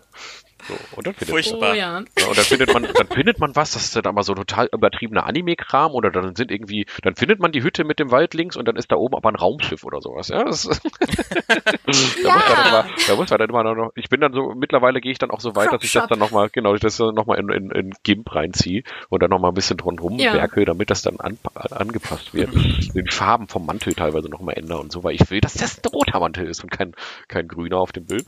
Ja, total viel Zeitverschwendung ja. dann auch mit sowas, obwohl ich eigentlich viel wichtigere Dinge vorbereiten müsste. Aber gut. Ähm, ähm, Ta ja. Tahina, wie macht ihr das mit ja. Audio-Unterstützung? Also ist es, gibt's Musik oder vielleicht auch äh, ähm, äh, Soundfiles, die abgespielt werden, irgendwelche äh, Environmental-Geräusche oder sowas? Also wir nutzen seit ungefähr einem Jahr jetzt Soundtail weil ich das persönlich, das ist ähnlich wie mit ähm, Owlbear Rodeo. Ich mag Owlbear Rodeo für das, wofür ich es brauche, also für die dreimal im Jahr sozusagen, wo ich dann auch mal eine Map benutze. Äh, mag ich das, weil das einfach super simpel ist. Und bei Soundtail ist es so, das ist super simpel, dadurch, dass ähm, es gibt da, hm, ich weiß nicht, kennt ihr Soundtail? Das ist ähm, das ist, glaube ich, so eine, so eine App, ne? So eine, so eine, äh, das ist eine App, genau. Genau, da kannst du, Die kann man am Tisch ja. benutzen am PC kannst du Sound Receiver, also Leute einladen quasi. Du kannst immer eine Mischung machen aus einem Musikstück sozusagen. Das, also das, die Musik ist alles hinterlegt, du kannst da nichts Neues reinziehen. Es gibt Dinge, die vorgegeben sind. Das ist Umgebung, zum Beispiel keine Innenraum oder Wald bei Nacht oder sowas, weil du kannst auch Wetter einstellen tatsächlich. Plus dann Musik, also sowas wie ruhige Musik, fröhliche Musik, leises Lautenspiel, mysteriöse ne, Stimmung und so. Und es gibt so verschiedene noch Soundeffekte, die sind auch sehr, hm, ich sag jetzt mal, überschaubar gehalten. Und es gibt auch noch ähm, immer die, ich sag jetzt mal, das normale, fröhliche und die creepy Version davon. Also das ist dann nicht Innenraum, sondern creepy Schloss bei Nacht oder so. Ne? Und Kampfmusik gibt's da auch und auch so Geräusche wie ne, Schwert, das gegen Schwert klirrt, da, das Brüllen eines Drachen, ein Feuerball, der explodiert oder so.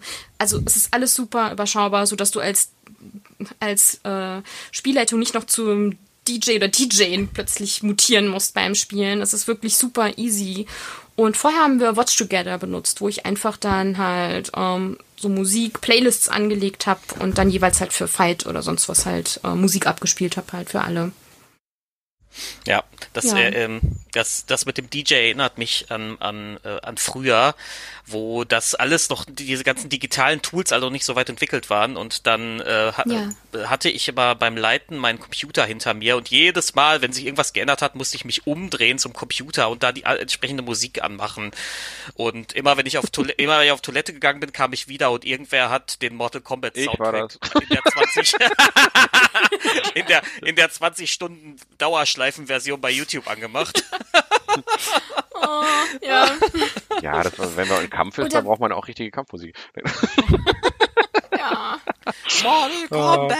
Ja, wir, wir waren schon ziemlich anarchisch damals. Das war schon ziemlicher Quatsch, ehrlich gesagt. Ja, ähm, ja aber das Ding, äh, ähm, ich finde das ganz nett, äh, weil ähm, ne, also dieses dieses Tool auch zu verwenden.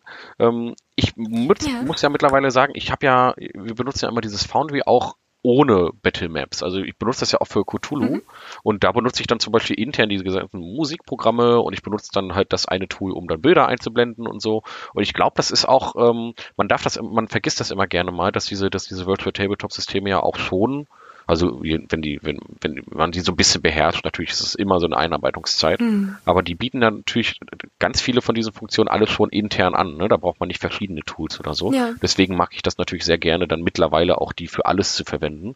Aber andererseits, wenn ich mir dieses Soundteil halt, also mit der App und so, das würde ich mir auf jeden Fall, glaube ich, wirklich, also sowas in diese Richtung für den Tisch, also am Handy dann einfach mal einmal kurz drauf tippen, das ist dann schon wirklich ganz praktisch. Da kann ich mir das sehr gut vorstellen.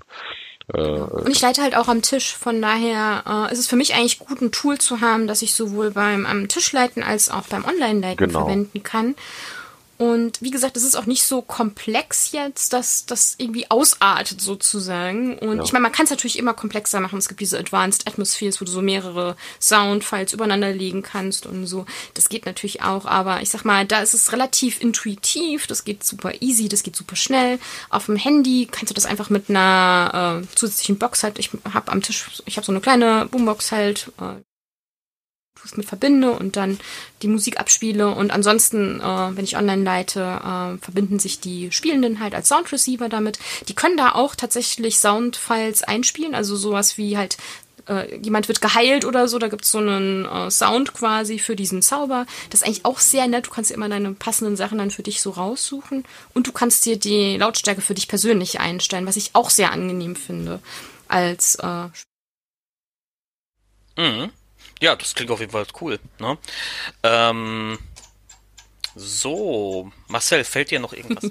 Ja, also ich finde das schon sehr detailliert jetzt alles gewesen. Ich glaube, wir können uns jetzt alle schon sehr gut vorstellen, wie das Theater of the Mind ist. Also was man, man könnte ja trotzdem mal so eine grobe Pro- und Kontraliste vielleicht mal so ein bisschen, dass wir versuchen mal so ein bisschen herauszufinden, wo sind jetzt die Vor- und die Nachteile, ähm, beziehungsweise äh, ja, da muss man ja so ein bisschen seine persönliche Präferenz sehen, was ist für einen eigentlich ein Vorteil Total. und was ist eigentlich auch ein Nachteil. Ähm, ich persönlich würde jetzt sagen, ähm, wenn ich, äh, vielleicht kann ja jeder, vielleicht auch kann jeder von uns einmal so grob überlegen, was wohl die Vor- und Nachteile sein könnten. Ähm, äh, ja. ja, Tahina, magst du vielleicht einfach mal anfangen, hab, wo denn da deine. Gerne. Deine ich habe mir da, ich habe mir im Vorfeld ein paar Gedanken gemacht, Thomas. Ich wusste, ich darf hier sein. Unglaublich. Jetzt holt oh so, mein Gott. Jetzt holt sie so drei Seiten raus.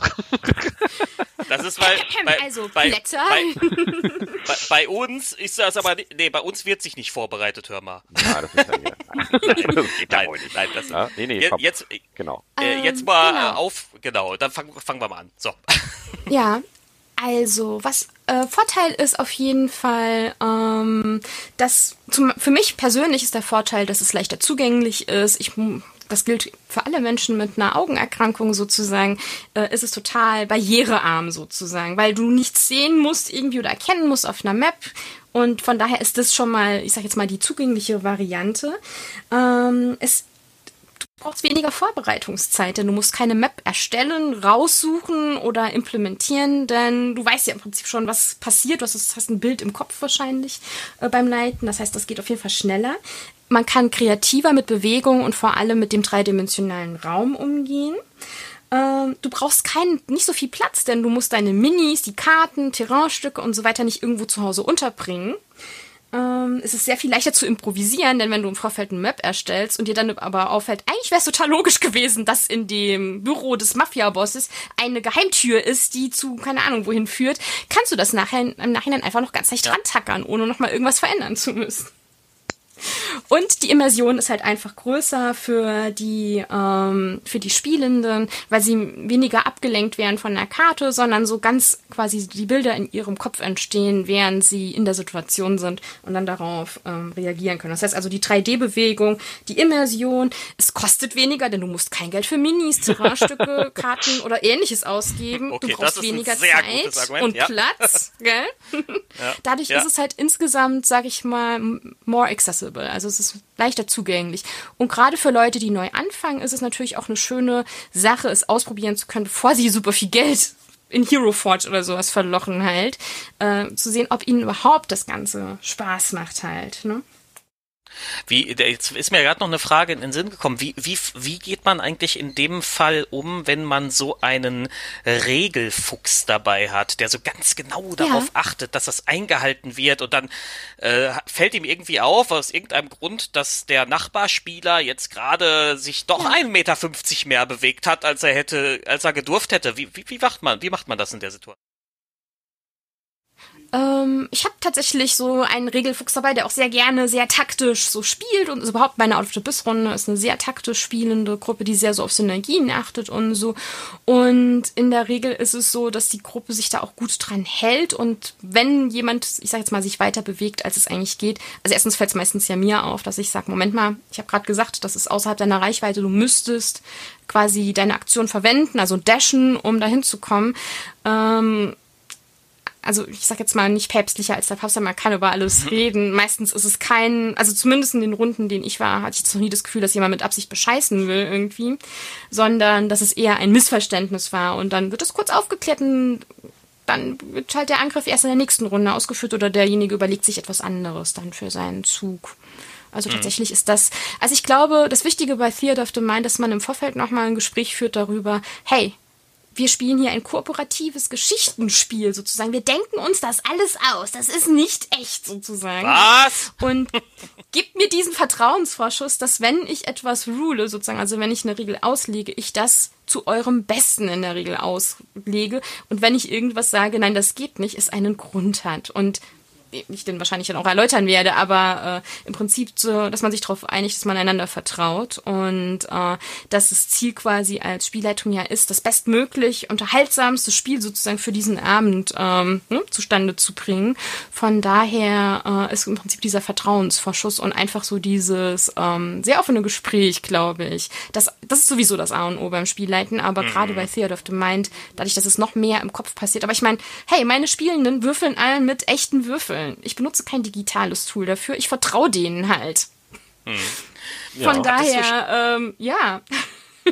Ja, also ich, ich bin auch eine Spielleitung, die keinen DM-Screen benutzt. Von daher, die sehen auch, was ich würfel, wenn wir am Tisch spielen. Ja, also ich würde meinen Spielern da auch vertrauen, aber ich finde ja, diese Würfel tut sehr schön und jeder bastelt sich da immer seinen mhm. eigenen Würfel und das ist immer ganz hübsch, was da teilweise für Würfel entstehen. Ja, gut, ja? Wir, wir, spielen ja auch primär online halt, genau. das, das, geht ja auch gar nicht anders. So. Genau, also. genau. Ja, wobei das Wir spielen ja auch viel online und genau. die würfeln halt trotzdem. Ach so, weißt okay. Die, also auch in meiner Online-Runde hm? würfeln die miteinander, genau. Und ich frage ja, was gut, hast dann, du gewürfelt? Ja. Und dann sagen die das. Und ich vertraue denen da einfach, weil ich mir denke, wenn du es so nötig hast, als erwachsene Person mich anzulügen, was du gewürfelt hast, muss es einen triftigen Grund dafür geben, dass es halt abend halt einfach nicht erträgst, dass du eine Eins gewürfelt hast. Und dann ist das halt so. Who cares? Es ist ein Hobby. Ja, eben. Ja, ja. Ähm, ja, aber jetzt äh, hast du ja hier äh, die Pro-Kontra-Runde wieder gehijackt, ge, ge, ge Dave. Ja, jetzt, äh, ja, so ist das kaputt, manchmal, kaputt ja. gemacht. Hast du denn irgendwas Nettes über, äh, über Battlemap zu sagen, Tahina? Oder es gibt gibt's da nichts? oder, also oder, oder wollen wir, oder, oder machen wir es anders? Ja. Wir waren ja, was ja bei Pro, äh, äh, ähm, äh, äh, meine Güte, Pros hier of the Mind. Gibt es auch Kontrapunkte, wo du sagst, äh, das ist das ist problematisch oder das ist schwierig? Ja, also ich glaube, dass es tatsächlich bestimmte Situationen gibt, wo einfach ein Bild mehr sagt als tausend Worte und einfach, und selbst wenn es nur eine kleine schematische, ne, so du spielst online, dann machst du äh, Screensharing an und malst es im Zweifel auch in Paint oder so, also ohne dass du jetzt einen Virtual Tabletop bemühen musst oder so. Also ich glaube, dass manche Sachen einfach leichter zu zeigen sind. Ähm, das geht auch am Tisch, dass man sagt, okay, wir haben zwar keine Map und Tokens, aber wir haben Gummibärchen und Nüsse und damit stellen wir jetzt mal kurz den Kampf nach, um gewisse Unklarheiten einfach zu beseitigen. Ey, alles schon passiert. Von daher, also manchmal sind einfach bildliche Darstellungen leichter und ich meine, das Kontra sozusagen zu meiner äh, Retinopathie, die es mir schwierig macht, bestimmte Dinge zu sehen und für mich dadurch Karten eher anstrengend als hilfreich sind, ist Aphantasie. Also eine, ähm, das bedeutet, dass die Person bei einer Beschreibung kein Bild im Kopf hat, sozusagen. Also da wird kein, dieses virtuelle oder sich visuelle Vorstellen entsteht dabei nicht. Und ich glaube, für so eine Person ist es total wichtig, dass man Bilder gibt. Nicht nur jetzt bei einem Kampf, sondern generell Bilder, sowas wie diese Handouts, die du vorhin genau. beschrieben hast, äh, rausgibst und halt auch eine Karte benutzt. Ich habe eine Runde, in der ich äh, Spielende habe mit Fantasie und da habe ich gemerkt, da benutzen wir auch Karten, auch wenn wir jetzt nicht so ich sage jetzt mal, das nicht so super genau nehmen irgendwie. Aber da habe ich gemerkt, ohne das funktioniert es für die Person nicht, weil einfach kein Bild im Kopf entsteht, wenn ich Dinge beschreibe. Das ist aber nicht nur im Kampf so, sondern grundsätzlich ja. so. Ich stelle mir das, das grundsätzlich schon sehr, sehr anstrengend vor. Hm? Also jetzt ohne, dass das irgendwie böse, no offense, ne? aber ich stelle mir das schon als Spieler ja. sehr, sehr schwierig vor, äh, damit dann zu arbeiten. Insbesondere, wenn man sonst nie so allein ja. Ne? Das stelle ich mir schon sehr schwierig vor. Ähm, Total. Ja. Okay. Also ich muss auch sagen, ähm, ich leite da ein Modul, das halt einen kompletten Kartenplan hat von dem Dungeon. Das ist tatsächlich ein Dungeon Crawl. Und wäre der nicht da gewesen, hätte ich es mir vielleicht zweimal überlegt, sozusagen. Ja, das weil das einfach so gegenläufig zu meinem sehr eher so cineastischen quasi Style ist. Von daher, aber ja, das ist zum Beispiel, also für diese Person wäre es anders auch gar nicht möglich, an diesem Spiel teilzunehmen. Und von daher ist das definitiv eine Pro auf Seite der Karte. Hm. Ähm, und ja gut, dann, dann ergibt sich dann im Prinzip also auch schon das Pro und Contra der Karten so ein bisschen heraus. Ne? Also äh, mhm. das Pro ganz klar eben äh, in diesem Bereich einfach die Darstellung, die einfach manchmal nötig ist, äh, notwendig ist, ist dann äh, muss man dann manchmal auch einfach mal eine Karte rausholen. Insbesondere glaube ich, wenn der Raum wirklich sehr komplex ist äh, und äh, oder oder oder einfach in einer Region Spiel, die, die man sich vielleicht auch schwer vorstellen kann, kann ich mir vorstellen, dass man hier und da vielleicht mal ein Bild oder eine, eine Karte vielleicht auch einfach mal benötigt. Ähm, mhm. Ja, äh, gut. Äh, Dave, wie sieht's denn bei dir aus? Hast du jetzt im Laufe dieses Gesprächs für dich eine Art Pro- und Kontraliste äh, erstellen können? Oder würdest du Tahina einfach unverblümt zustimmen. Wie sieht das bei dir aus? Ich würde ich, ich, ich würde den meisten äh, Punkten erstmal, ach nein, was heißt Weise, ich würde erstmal sowieso zustimmen.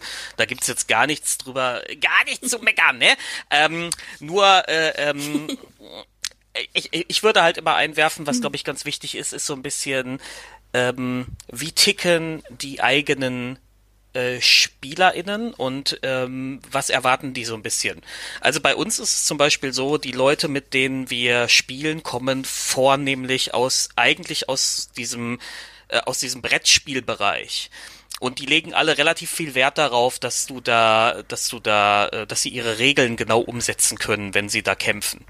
Na, und ähm, das, ähm, ich, ich, also ich will jetzt nicht sagen, dass ich, dass ich mir das nicht vorstellen könnte mit denen, aber ich glaube schon, dass die sehr viel Wert darauf legen, dann auch dann so am Tisch zu sitzen und dann sich so zu besprechen und so zu sagen, ja, also wenn ich jetzt hier rechts rumgehe und dann gehst du links rum und äh, ne, dann machst du deinen hinterhältigen Angriff und so weiter. Und äh, dann kommt Daniel und weiß wieder nicht, was, was er zaubern will. ja gut, okay. Das, das ist egal, in welchem System man das macht. das ist egal. Darf ich ganz kurz ja. was einhaken? Ja. Also das, äh, das ist noch vielleicht ein Kontrapunkt gegen Karten. Karten mhm. verleiten zum Metagaming. Mhm. Weil du vielleicht stimmt, Dinge ja. aus der Vogelperspektive siehst, die dein Charakter gar nicht sehen würde und die auch, ich sag jetzt mal, wer schon mal gelabt hat, weiß auch, in einem Kampf egal wie groß du bist oder wo du bist, verlierst du super schnell den Überblick, weil du total beschäftigt bist mit ganz anderen Sachen halt, als zu gucken sozusagen. Das heißt, natürlich kann es sein, dass der Dieb vorgegangen ist und weiß, es geht da jetzt nach rechts oder nach links und da kann man natürlich sich absprechen, sagen, ich gehe vor und dann kommt ihr nach, sobald ihr, keine Ahnung, den ersten Schmerzensschrei hört oder so. Aber in einem Kampf selber ist es ja eigentlich de facto nicht möglich oder man kann natürlich sich gegen hin und, hin und her schreien, aber so wie diese Beschreibung jetzt gerade klang, klingt das schon so ein bisschen nach Metagame. Ja, und, und ja, das muss ja, ja, aber auch gar nicht keine immer Frage. unbedingt was Negatives sein, sag ich mal. Ne? Also die Leute oh, wollen das muss nicht unbedingt was Negatives nee, nee, sein. Genau, genau. Also es, es kommt ein bisschen drauf an, was man einfach für eine Präferenz und eine Erwartungshaltung einfach in so eine Runde hat. Definitiv. Und wenn man das äh, wirklich so ein bisschen so spielt, dass man quasi wirklich da so zwei Welten hat, ja? also dass man sagt, es ist D und D, äh, ja. wir spielen halt Rollenspiel und äh, im Kampf sind wir aber dann wirklich in dem Taktikmodus und dann geht es uns darum, dass das jetzt hier so ein wirklich taktischer Kampf ist, wo es wirklich dann letzten Endes um jeden, jeden Meter geht, den, den wir dann da auch laufen können, ähm, dann möchte, dann, dann ist das quasi die Erwartungshaltung, die man da so ein bisschen dran legt und dann wechselt man quasi ja. im Kopf in diesen Tabletop-Mode und kämpft dann da auf diese Weise und das ist, glaube ich, einfach da so ein bisschen diese Erwartungshaltung, die dann da an die der Spieler an das Spiel legt. Das muss dann also weder negativ noch positiv sein. Ähm, Genau. Definitiv. Also man muss da einfach miteinander im Vorfeld reden genau. und wissen, zum einen, was man als Spielleitung mag und was die Spielenden mögen. Und ich ja. meine, das ist total valide zu sagen, das ist nicht meins sozusagen, das ist nicht die Art, also da, da ziehe ich quasi nicht die, die Freude aus dem Spiel. Äh, von daher ist es, glaube ich, einfach eine Frage, wo Geschmäcker passend zueinander treffen sozusagen und Spielstile. Definitiv. Ich glaube, ich, ich glaube, ein, etwas, was für manche zumindest problematisch mhm. sein mhm. könnte, wenn sie, wenn sie Theater of the Mind spielen wollen würden, wäre, also ich habe das ja gerade, äh, als wir dieses kleine szenische Spiel hatten, gehört, wie mhm. äh, unglaublich äh, spontan du teilweise auch so Sachen be äh, beschreibst und dann sehr, äh, äh, sehr plastisch auch beschreibst, so also wirklich so aus der Hüfte. Und ähm, ich glaube, dass ich glaube, da würden sich einige Leute schwer mit tun. Mal eben so so ein Monster beschreiben mit relativ viel Details, äh, Details und dann auch noch immer die Übersicht zu behalten, wer steht jetzt gerade wo, wie ist die Situation, ähm, warum äh, äh, habe hab ich bedacht, dass der Schurke sich gerade bewegt hat, habe ich bedacht, dass der der eine Ork da hinten links ähm, äh, beim Bogenschießen den Patzer hatte und sich selbst in den Fuß geschossen hat. Ja, so. ja ähm.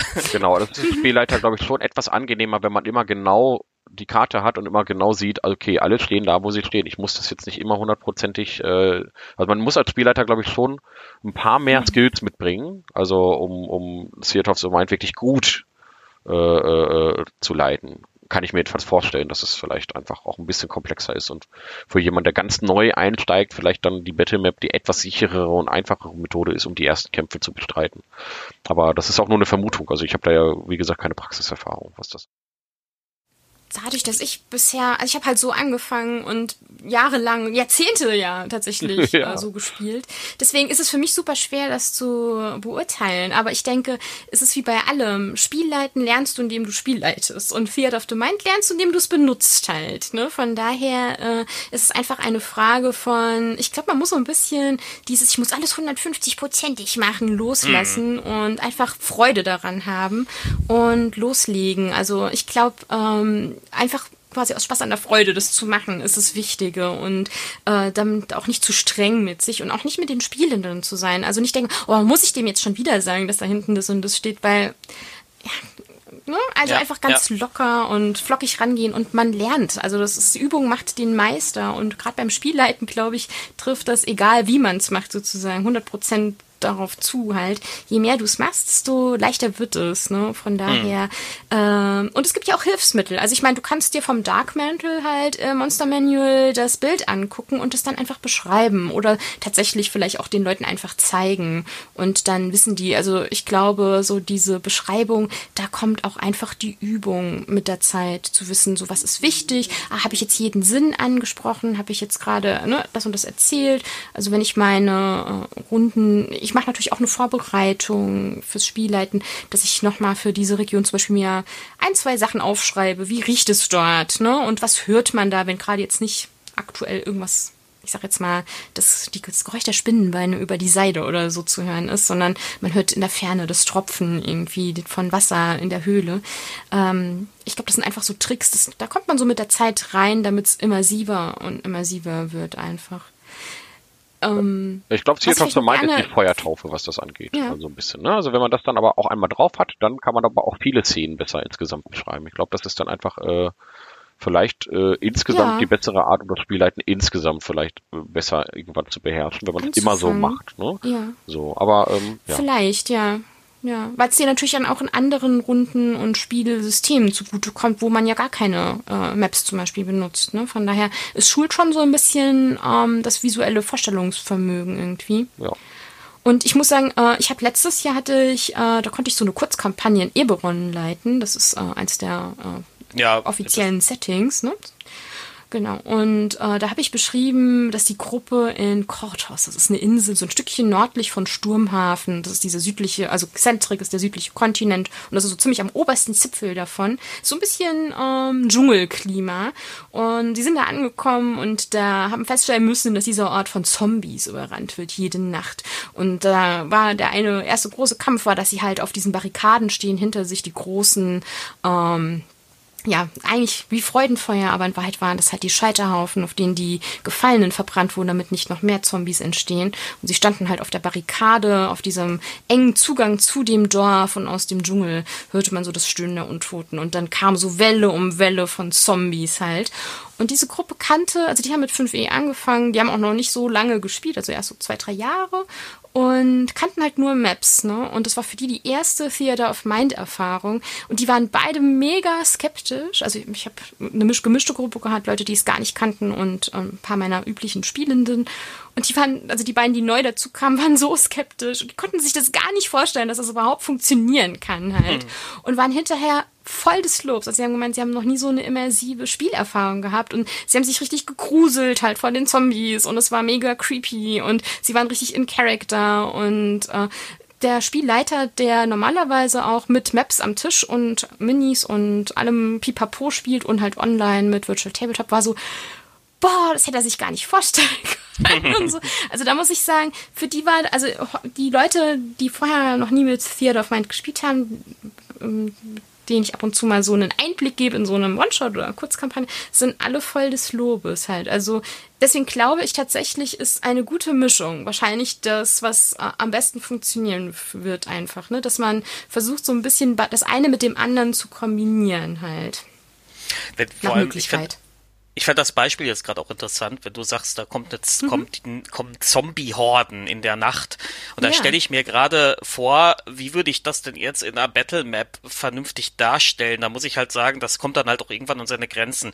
Du äh, entweder machst du zig Tokens das, dann, dann, dann ist es, das ist ja furchtbar zu steuern, wenn du da irgendwie 50 Tokens hast, die du steuern musst. Oder du machst dann halt so, so mehrere größere Bunches von Tokens. Das ist dann aber auch irgendwie komisch. Also ich glaube, das ist dann wieder so eine mhm. Situation, wo sich eine Beschreibung einfach viel besser anbietet, als, als hier so eine, so eine, so, so eine Battle Map Situation. Ja. So kommt mir, so würde ich, könnte ich mir zumindest vorstellen.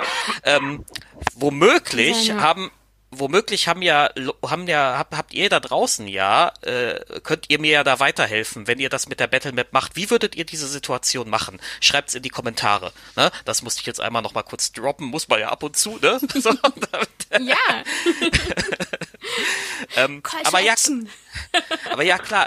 Also ich, ich, ich würde halt auch wirklich sagen, also je nach Situation, was ich zum Beispiel für mich rausgefunden habe, ist außerhalb der Kämpfe was ja. nicht gut funktioniert, finde ich, ist, wenn du ein, wenn du außerhalb der Kämpfe zum Beispiel eine eine Stadt oder oder einen begrenzten Dungeon äh, mit einer Battle Map darstellst, weil die Leute dann auch sehr schnell aus dem Charakter rausgehen und dann eben sehr sachlich dann über dieser Map brüten und dann gucken sie da so drauf und dann äh, sagen sie, ja, ich bewege mich jetzt mal drei Felder hier hin, dann gucken wir mal, was da ist und so. Das ist alles so ein bisschen ähm, ähm, ja, Meta dann. Ähm, da da, mhm. da habe ich mir jetzt vorgenommen, davon auch wegzukommen. Da gibt's keine Battle Maps mehr, wenn es irgendwie um irgendwelche Räumlichkeiten geht außerhalb des Kampfes. Die gibt's jetzt nur noch im Kampf. Ähm, aber nee, kein M, aber ich bin fertig. So. Na, endlich. Was, na, endlich? Ich habe hier, hab hier heute am wenigsten geredet, hör mal. Das stimmt. Ah, das stimmt tatsächlich. Ja. Ähm, Marcel, ja. Marcel, wenn du, wenn du nicht, wenn du nicht aufhörst, dann gibt's gleich äh, den, den Eis, äh, den Eisbruch-Sound, ja, so. Ja, ja, da muss, das muss ich mal kurz hier äh, einbetten, was Dave damit meint, ja. Wir haben letztens in Daves frostiger Kampagne, wir sind im Eiswindtal oder irgendwo nördlich vom Eiswindtal nochmal mhm. unterwegs und äh, da hatte Dave irgendwie einen Sound rausgesucht, der irgendwie nach Schnee oder Eis klingen sollte, so, ja. Und, haben wir halt alle da, da haben wir alle da gesessen und da, wer knistert denn hier die ganze Zeit mit den Chips rum? Ja. das war halt ein Sound, das klang einfach nur wie Chips knistern, ja. So, und Dave war so stolz darauf, dass er nach einer Stunde irgendwie einen Sound gefunden hat, der angeblich oh, irgendwie so klingt, als würde man durch, durch gefrorenes Eis laufen. laufen? Ja, also es nee, Eis, ah, okay. ja, und, und es klang aber halt einfach wie Chips knistern. Und das ist bei uns so der Running Gag, immer wenn jetzt jemand knistert, Dave, hast du wieder den Eissound angemacht. Ja, und ähm, ja. Oh. Nein, ich, hab, ich, ich, ich hatte, so das, das war, das war halt, das war halt auch ganz, das war ganz furchtbar, weil, weil ich habe, ich habe einfach nur so einen Sound gesucht, der sich anhört, als wenn Leute über eine Eisfläche mhm. laufen. Und wenn du das irgendwie, äh, wenn du das irgendwie googelst, findest du immer nur so komische Sounds, wo Leute irgendwelche Stäbe ins Eis gesteckt haben und, und dann hörst du so, das hört sich dann an wie Wahlgesänge, also so ganz weird, so. Ja, wie, wie Eis klingt oh, oder so. Ja. Ne? Genau, ja. Und das ist, und, und für Leute, ja. die sich dafür interessieren, klingt das bestimmt ganz toll, aber das habe ich halt nicht gesucht. Ja, so. Und dann, habe ich nach Ewigkeiten suchen endlich so einen Sound gefunden, wo es einfach nur so knack, knack, knack macht die ganze Zeit. Und dann äh, hat dann, dann dachten die alle an, an Pringles, ey, verdammt. Ja. ja, ja oh Aber das ist so eine typische Spielleitungssituation. Oder du bist super stolz, hast das beste Bild, ja. denkst du, gefunden, den besten Namen, dann sagst du das laut und alle fallen vor Lachen um und du denkst nur so, genau. was denn? Ja, ja, oder man sucht ja, irgendeinen Namen ja. für irgendwas aus und kommt gar nicht auf die Idee, dass das jetzt jemand verballhornen könnte und die finden innerhalb von drei Sekunden eine Möglichkeit, diesen Namen zu verballhornen. Ja. ja. Und du bist so, nein, ja. jetzt ist der wichtige Charakter, wird nicht mehr ernst genommen. Ja, ah, ja. Ach, ja, ja, ja, die, die Leiden der das Spielleiterei. So Wir können ja irgendwann nochmal einen Podcast über die Leiden des Spielleiters machen, ja. Also oh, alle, ja. ja das, das wäre, glaube ich, mal was, ja. Der Arme, das, das, das, die, die, die, die Probleme, ja. Die undankbare die Arbeit der Spielleitung. Ja. ja. Mann, Mann, Mann. Ja. Ähm, aber, aber ich merke schon, wir schweifen schon so ein bisschen ab. Ich glaube, wir können das Thema Zero ja. to Mind. Ich glaube, jeder, der jetzt da draußen ist, der kann sich jetzt was darunter vorstellen. Und ähm, wir haben natürlich jetzt gar nicht, wir sind jetzt natürlich im Detail nicht auf die Battlemap-Kämpfe eingegangen. Ich glaube, da, darunter kann sich jeder, mhm. äh, behaupte ich jetzt einfach mal, äh, das, das, ich glaube, das ist im Gespräch ein bisschen hervorgegangen, wie das funktioniert. Halt, man hat eine Karte mit Kästchen und Figuren und einem Pipapo. Ja, das ist, glaube ich, relativ klar. Ähm, wenn da doch nochmal Bedarf vielleicht. ist oder so, wir werden vielleicht irgendwann auch nochmal so eine, so eine etwas äh, regelbasiertere Kampfsystemfolge machen, Dave und ich. Ich denke, da können wir, gehen wir vielleicht nochmal ein bisschen detaillierter darauf ein. Ähm, Genau, ansonsten. Wenn ihr euch ja. ansonsten äh, das Spielleitungshandbuch, also das Dungeon Masters Guide anguckt, da ist ja im Prinzip unter Kapitel 8 Running the Game, also wie man das Spiel leitet, ähm, unter anderem auch ähm, wie man Schaden improvisiert, wie das mit den Kästchen funktioniert. Das ist ab Seite 249 folgende. Und auf Seite 249 gibt es auch einen ganzen Abschnitt darüber, wie man Schaden im Prinzip bei, gerade bei Area of Effect in Theater of Mind leitet halt. Ne? Also mm. wie du quasi darauf schließt. Also auch das Buch geht davon aus, dass es zwei Versionen sozusagen des Leitens gibt, verliert aber mehr Worte natürlich und mehr Bilder zu, wie man es mit der Battlemap macht und nicht so viel über Theater of Mind. Aber da ist tatsächlich eine kleine Tabelle über Targets in Area Area of Effect. Mhm. Oh, okay. Dingen halt. Von daher äh, das noch als Hinweis am Rande.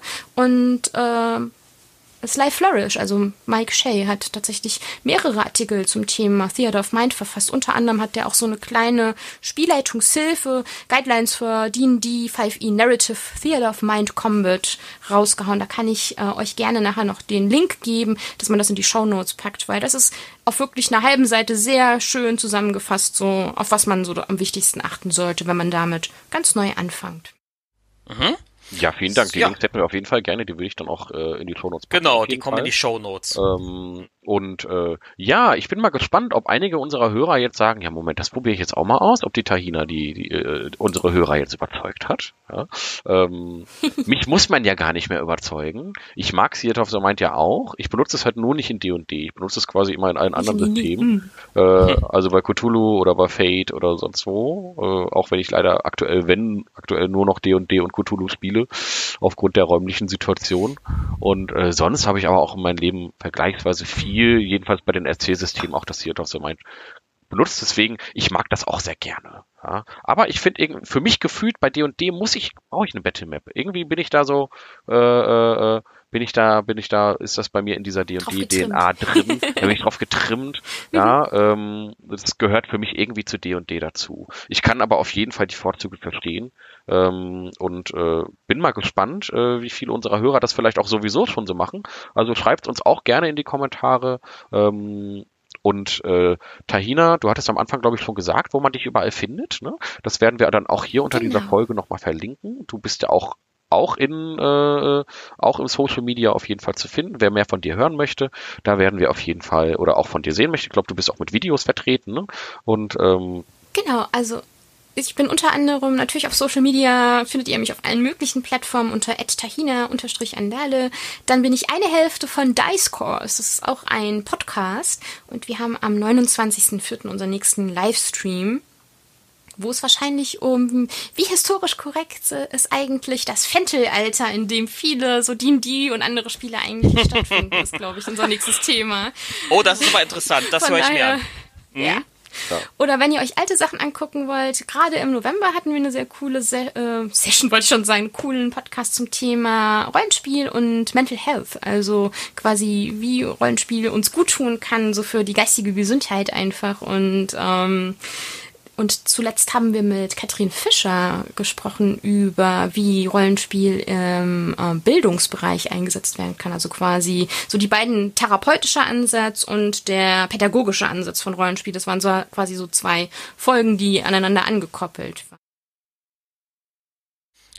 Ja, ich werde da auf jeden Fall auch mal reinhören und vor allem eure zukünftigen Podcast-Folgen interessieren mich sehr. Insbesondere dieses Fan äh, äh, Fantasy, Fantasy und Mittelalter-Gedöns. Genau. Ähm, das finde ich auch mal sehr, das klang jetzt so negativ, aber ich finde das immer ganz spannend, wie in Foren oft das diese ist, Diskussionen ja, entstehen. Äh, darüber, ja, das ist ja, ja, alles gar nicht richtig und so. Aber da wollen wir jetzt gar nicht anfangen. Das ist ein Fass, das ja, machen wir jetzt ja, bloß ja, auf. Ja, um Gottes Willen, Dave will ja schon wieder ansetzen. Äh, ja, ja, es ist, ja, ja, ja, es ist, es ist wirklich, ja, aber ich lasse es, ich, ich bin still. Ist okay, ist okay. Und, ähm, Kommt doch äh, in den Live-Chat am 29. Dann können wir da gemeinsam drüber sprechen. Genau, ich freue mich über euren ein, Input. Ein, genau, da, ja, da, da versuche ich mal tatsächlich da, da zu sein. Ja, ich bin da. Ja, das ist Sehr gerne. Bis am Abend, also von daher Freitagabend, vielleicht Vielleicht passt es ja. Ja.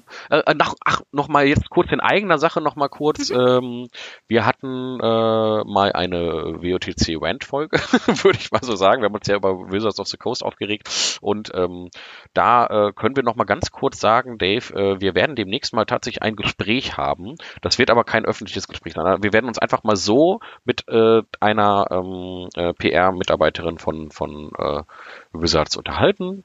Da äh, ist man an uns äh, da werden wir einfach mal so ein bisschen drüber reden, äh, uns mit ihr unterhalten und dann werden wir eventuell mal gucken, ob man da irgendwas verwenden kann, also äh, äh, was wir vielleicht auch im Podcast, wo wir im Podcast mal drüber reden können, was da letzten Endes rausgekommen ist.